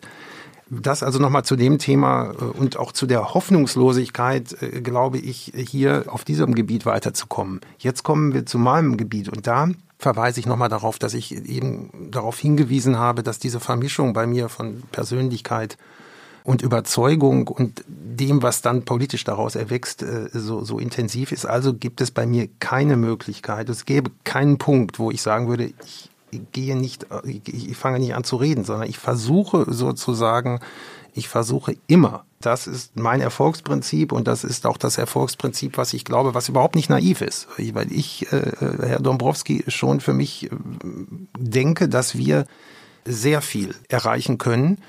Ich glaube übrigens auch, dass all das, wofür wir heutzutage sprechen, dass es jetzt zum Beispiel im, im, im Falle von Nawalny äh, gab es ja, wie wir alle wissen, durchaus breite Proteste im Land, die, die stattgefunden haben. Das heißt, es gibt durchaus eine erwachende Zivilgesellschaft. Die gibt es auch sogar in den russischen Regionen. Das ist eben jetzt nicht nur beschränkt auf Moskau und Petersburg, sondern tatsächlich auf dieses weite Land, was 45 Mal äh, Bundesrepublik Deutschland ist. Ich glaube, dass, dass dieses Verfahren immer wieder mit den Menschen in Kontakt zu kommen, aber nicht belehrend, sondern im Austausch, dass das Früchte zeigt. Ich halte das überhaupt nicht für naiv und deswegen äh, versuche ich jeweils bei jeder roten Linie zu versuchen, das zu tun, was ich machen kann, dass das ein Politiker nicht machen kann. Ja, wir, wir beide sprechen dann tatsächlich ja auch über unterschiedliche Punkte, dass Angela Merkel sozusagen nicht meine Position vertreten kann, ist mir auch klar. Aber ich sozusagen kann Politik in anderer Weise flankieren, indem ich eben genau das tue, was diesen Friedensprozess voranbringt. Und ich kann auch hoffen, dass Teile davon äh, von der Politik übernommen werden, weil ich das für das einzig mögliche Erfolgskonzept halte. Also wenn ich eingefordert habe oder aufgefordert habe, dass die russische Seite, die Politik, auch mal einen ersten Schritt geht, nehmen wir mal als Beispiel die Gasleitung äh, von Russland hier nach Deutschland. Nord Stream. Die Nord Stream. Die deutsche Regierung hätte das verhindern können. Hat sie aber nicht. Also erstmal ist die deutsche Regierung auch, äh, wenn sie, wenn das ein privatwirtschaftliches Projekt ist, ist unser Land vertragstreu, wird nicht vertragsbrüchig. Und, ähm, Wie die Russen. Ja, am, am Beispiel der, der, der Schutzmacht äh, Russland für die Ukraine, wenn Sie das als vertragstreu sehen, dann ist das Ihre Einschätzung vielleicht. Aber für mich ist das ein klarer Völkerrechtsbruch und für die internationale Gemeinschaft ganz genauso. Die deutsche Regierung hätte diese, diese Nord Stream-Trasse verhindern können. Sie hat es aber nicht. Ja, weil es auch eine Belastung gewesen wäre für die deutsch-russischen Beziehungen oder für die deutsch-europäischen Beziehungen. Und wir wissen auch, welche Kritik wir einstecken haben müssen. Den USA, die lasse ich mal außen vor, aber auch von Partnern der Europäischen Union. Und deshalb, das ist so ein Zeichen, wo die deutsche Regierung sie einfach durch Stillhalten, durch Nichtstun es zugelassen hat, was ich nicht verurteile. Ich halte das für richtig, so zu verfahren. Deshalb denke ich, dass auch die russische Seite auch tatsächlich mal ein Signal geben könnte, einen ersten Schritt tun könnte. Nicht theoretisch, äh, sondern praktisch. Wenn man mal die Sanktionen sich die mal auch genauer anguckt. Ich habe ja gesagt, ich glaube nicht, die Sanktionen, dass die werden die Russen natürlich niemals zum Einlenken bringen, aber nichts tun bei gravierenden Völkerrechtsbrüchen, das ist der freien Welt eigentlich auch nicht möglich, wenn wir innerhalb der Europäischen Union auf andere auch zugehen und sagen, Polen oder Ungarn, ja, ihr kriegt Sanktionen, ihr kriegt weniger Geld, ja, und ein Europäischer Gerichtshof entscheidet. Die Russland entscheidet, äh, äh, respektiert europäische Gerichtshofentscheidungen überhaupt nicht. Ja, das interessiert die gar nicht. Und von daher, ich kann nur appellieren, meine, ich wäre so glücklich und so beruhigt, wenn wir ein besseres Verhältnis zu Russland hätten. Na, los geht's. Ja, aber es müssen eben auch die anderen ein, auch einen Schritt auf uns zutun. Und die Bedrohungssituation, das angeblich NATO Russland bedroht, das ist eine Chimäre. Niemand hat die, die Absicht, einen Krieg äh, mit, mit Russland einzugehen, weil jeder weiß, wie es endet. Also von daher, dieses Bedrohungspotenzial ist, glaube ich, eine Erfindung, um die russische Bevölkerung ähm, sozusagen ja, zu solidarisieren mit der Politik und ich sehe diese Zivilgesellschaft in Russland überhaupt nicht, die sich entwickelt in den Bereichen, wo es nicht dieses System gefährdet, ja. Ansonsten die, äh, die Missfallenskundgebungen, die sich gegen das System richteten, die meisten davon sitzen entweder im Gefängnis oder sind so ausgegrenzt, dass sie eben nicht mehr agieren können als ansatzweise freie Menschen. Und das kann ich nicht gutheißen. Und kann ich sagen, das sollen die Russen selber regeln. Ja, sollen sie auch aber von dem Bedrohungspotenzial, das Herr Putin aktiviert, immer wieder in der Welt, darunter äh, haben wir, darüber haben wir uns alle Sorgen zu machen. Darauf müssen Demokraten noch angemessen reagieren. Genau, und das sollten sie machen durch Dialog. wir haben vor Beginn des Gesprächs bei unserem ersten Treffen die Frage gestellt, wie sicher sind Sie sich Ihrer Meinung auf einer Skala von 1 bis 10? Jetzt haben wir eine Stunde geredet. Was sagen Sie jetzt? Ja, ich habe das ja, glaube ich, äh, schon auch damals deutlich gemacht, dass das bei mir äh, sozusagen der, der, die Grundlage meines ganzen Lebenskonzeptes ist. Deswegen äh, ist das so äh, sozusagen, dass ich natürlich die zehn habe. Das heißt nicht, äh, möchte ich nochmal sagen, dass nicht die, dass ich nicht äh, das, was ich von, von Herrn Dobrowski habe, erstens respektiere und auch zweitens gut nachvollziehen kann und auch für, für wichtig halte. Es ändert aber an meinem Ansatz, der ja kein politischer Punkt ist. Das heißt also sozusagen, er hatte Dombrowski hatte in der Hinsicht eine, Schwierigkeit, weil er mich gar nicht politisch überzeugen musste Sie kann man nicht überzeugen. Weil, weil man mich, man müsste mich sozusagen davon überzeugen. Und das heißt in der Tat nicht gelungen, dass man sozusagen auf Dialog verzichten muss, um etwas zu erreichen. Das ist, das ist, glaube ich, sehr schwer bei mir auch. Da, da, das wäre das dann eine nicht, Wesensveränderung. Liegt nicht an Herrn Dobrowski, aber dass er, dass er mein Wesen jetzt verändert, halte ich für, für schwierig. Was sagen Sie? Also eh, meine Absicht war es auch nicht, äh, Herrn Fuhrmann in seiner Position verändern zu wollen. Das habe ich auch nicht erwartet. Das Deutsch-Russische Forum kenne ich gut genug. Und ich sag mal, ich habe vorher äh, nicht gesagt, äh, glaube ich, dass ich äh, in meiner Position mir auf zehn, zehn Punkte äh, sicher, sicher bin, aber äh, auf neun. Also von daher hat das mit dem Gespräch eigentlich weniger äh, zu tun, weil es für mich alles nicht die Positionen nicht überraschend sind, umgekehrt vermutlich ganz genauso nicht. Und ich finde es ausdrücklich auch in Ordnung, dass es das Deutsch-Russische Forum gibt, dass man auch alles versucht, auch auf anderen, ja, unterm Radar oder wie auch immer, im Gespräch zu bleiben. Aber die Erfolgsaussichten, ich sag mal anders, wir haben ja in den 40 Jahren deutsche Teilung, ja, gab es ja ständig Kontakte zwischen beiden Regierungen. Natürlich muss da miteinander, obwohl Menschen getötet wurden und 250.000 Menschen eingesperrt werden. Trotzdem mussten die Regierungen natürlich im Gespräch bleiben, im Interesse der Menschen selbstverständlich. Und das gilt natürlich auch im Umgang mit Russland. Von daher habe ich überhaupt nicht gegen das Deutsch-Russische Forum. Ich habe äh, zu den Fragen eine andere Meinung, halte das auch für, für zum Teil für naiv, aber ist auf jeden Fall konstruktiv. Und warum sagen Sie jetzt neun? Was habe ich Ihnen vorher gesagt? Zehn.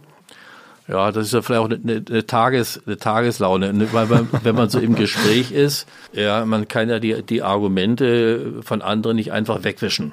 Man muss ja schon auch darüber nachdenken, auch bereit sein, eigene Punkte nochmal zu überdenken. Ich habe zumindest die, die Bereitschaft äh, dafür. Ändert meine Grundsatzpositionen nicht, aber man muss im Gespräch bleiben. Das ist überhaupt gar keine Frage. Egal wer es tut und das bedeutet nicht, dass man sich die sozusagen die Ansichten der anderen zu eigen machen muss. Und das ist eben der Punkt, wo wir uns eben deutlich unterscheiden. Ich nehme die Fakten zur Kenntnis und kann aber kein äh, Verständnis dafür entwickeln, weil ich da immer so die Sorge habe, aus der deutschen Teilung heraus, dass man sozusagen ja nach 30 Jahren und dann hat es auch Bestrebungen gegeben, die DDR anzuerkennen und so weiter. Solche Dinge, das darf sie nicht einschleifen. Also ich finde, das war eigentlich ein ganz gutes Schlusswort mit diesen beiden Skalen. Also was man, glaube ich, sagen kann, zusammenfassend nach diesem Gespräch ist, dass sie ja beide, was sie ja doch vereint, obwohl sie ja doch ganz, ganz unterschiedlicher Meinung sind, ist, sie, dass sie beide der, die Meinung vertreten, dass man weiter reden muss, dass man im Dialog bleiben muss mit Russland. Ich glaube, das haben sie jetzt beide sehr deutlich gesagt das ist auch, glaube ich, was ich mitnehme jetzt aus dem Gespräch, ist tatsächlich, dass man vollkommen unterschiedlicher Meinungen sein kann, wie sie beide mit zwei ganz unterschiedlichen Biografien und trotzdem am Ende doch zu dem Ergebnis kommt, man muss weiter reden, weil sonst geht's nicht. Ich weiß nicht, wie geht's dir, Philipp, damit?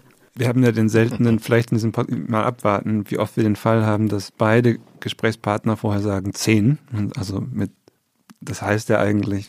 Kein Spielraum. Es gibt keinen Spielraum. Dafür fand ich, war es ein sehr konstruktives, gutes Gespräch. Ich würde Sie vielleicht zum Ende nochmal fragen, haben Sie denn etwas gelernt aus diesem Gespräch? Ich habe äh, sozusagen, äh, würde ich nochmal sagen, äh, gemerkt, wie, wie wichtig es ist. Sozusagen, Sie haben nach der Zehn gefragt. Und die zehn, die Herr Dombrowski äh, genannt hat und die zehn, die ich genannt habe, sozusagen, das, das waren zwei unterschiedliche zehn. Herr, Dom, Herr Dombrowski hat die zehn genannt für seine politische Auffassung. Ja, und da ist er auch, denke ich, die wird sich auch natürlich nicht ändern. Meine zehn war überhaupt nicht über politische Auffassung. Ich habe ihm gesagt, die, und das habe ich nochmal deutlich gemacht, dass ich glaube, dass gerade das, der Konflikt, den wir hier haben, dass das eine mögliche Lösung ist äh, eines Konfliktes, in dem wir uns deutlich machen, dass wir auf ganz unterschiedlichen Ebenen agieren. dass sozusagen viel von dem momentanen sozusagen Aggressionen zwischen Russland Verstehern oder oder und den denjenigen, die die Russland sehr konfrontativ gegenüberstehen, das liegt auf der Zehn von Herrn Dombrowski.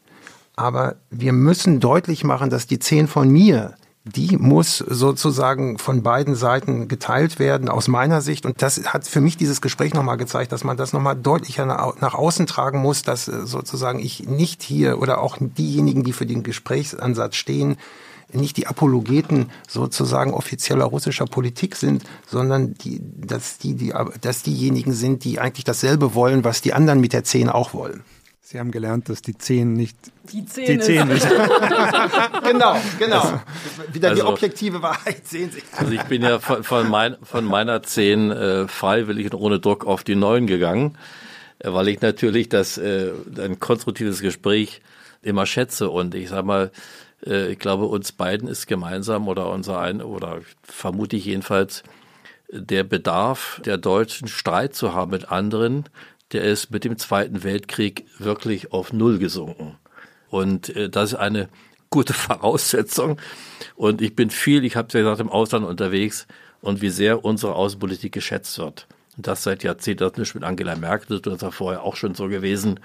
Also von daher, es gibt gute Ansätze. Unser Problem ist, dass wir natürlich eine europäische Außenpolitik mittlerweile haben. Und die deutschen Erfahrungen, auch die deutschen Lasten, die wir zu tragen haben aus der Vergangenheit, die sehen eben in anderen europäischen Ländern ganz anders aus. Die haben einen anderen Zugang dazu. Also von daher, äh, ich ähm, würde mich wirklich sehr freuen, wenn sich das deutsch-russische Verhältnis verbessert. Dann könnten wir alle ein bisschen ruhiger schlafen. Das ist doch ein wirklich gutes Schlusswort.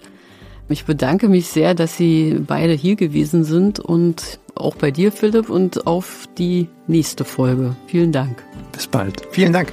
Danke.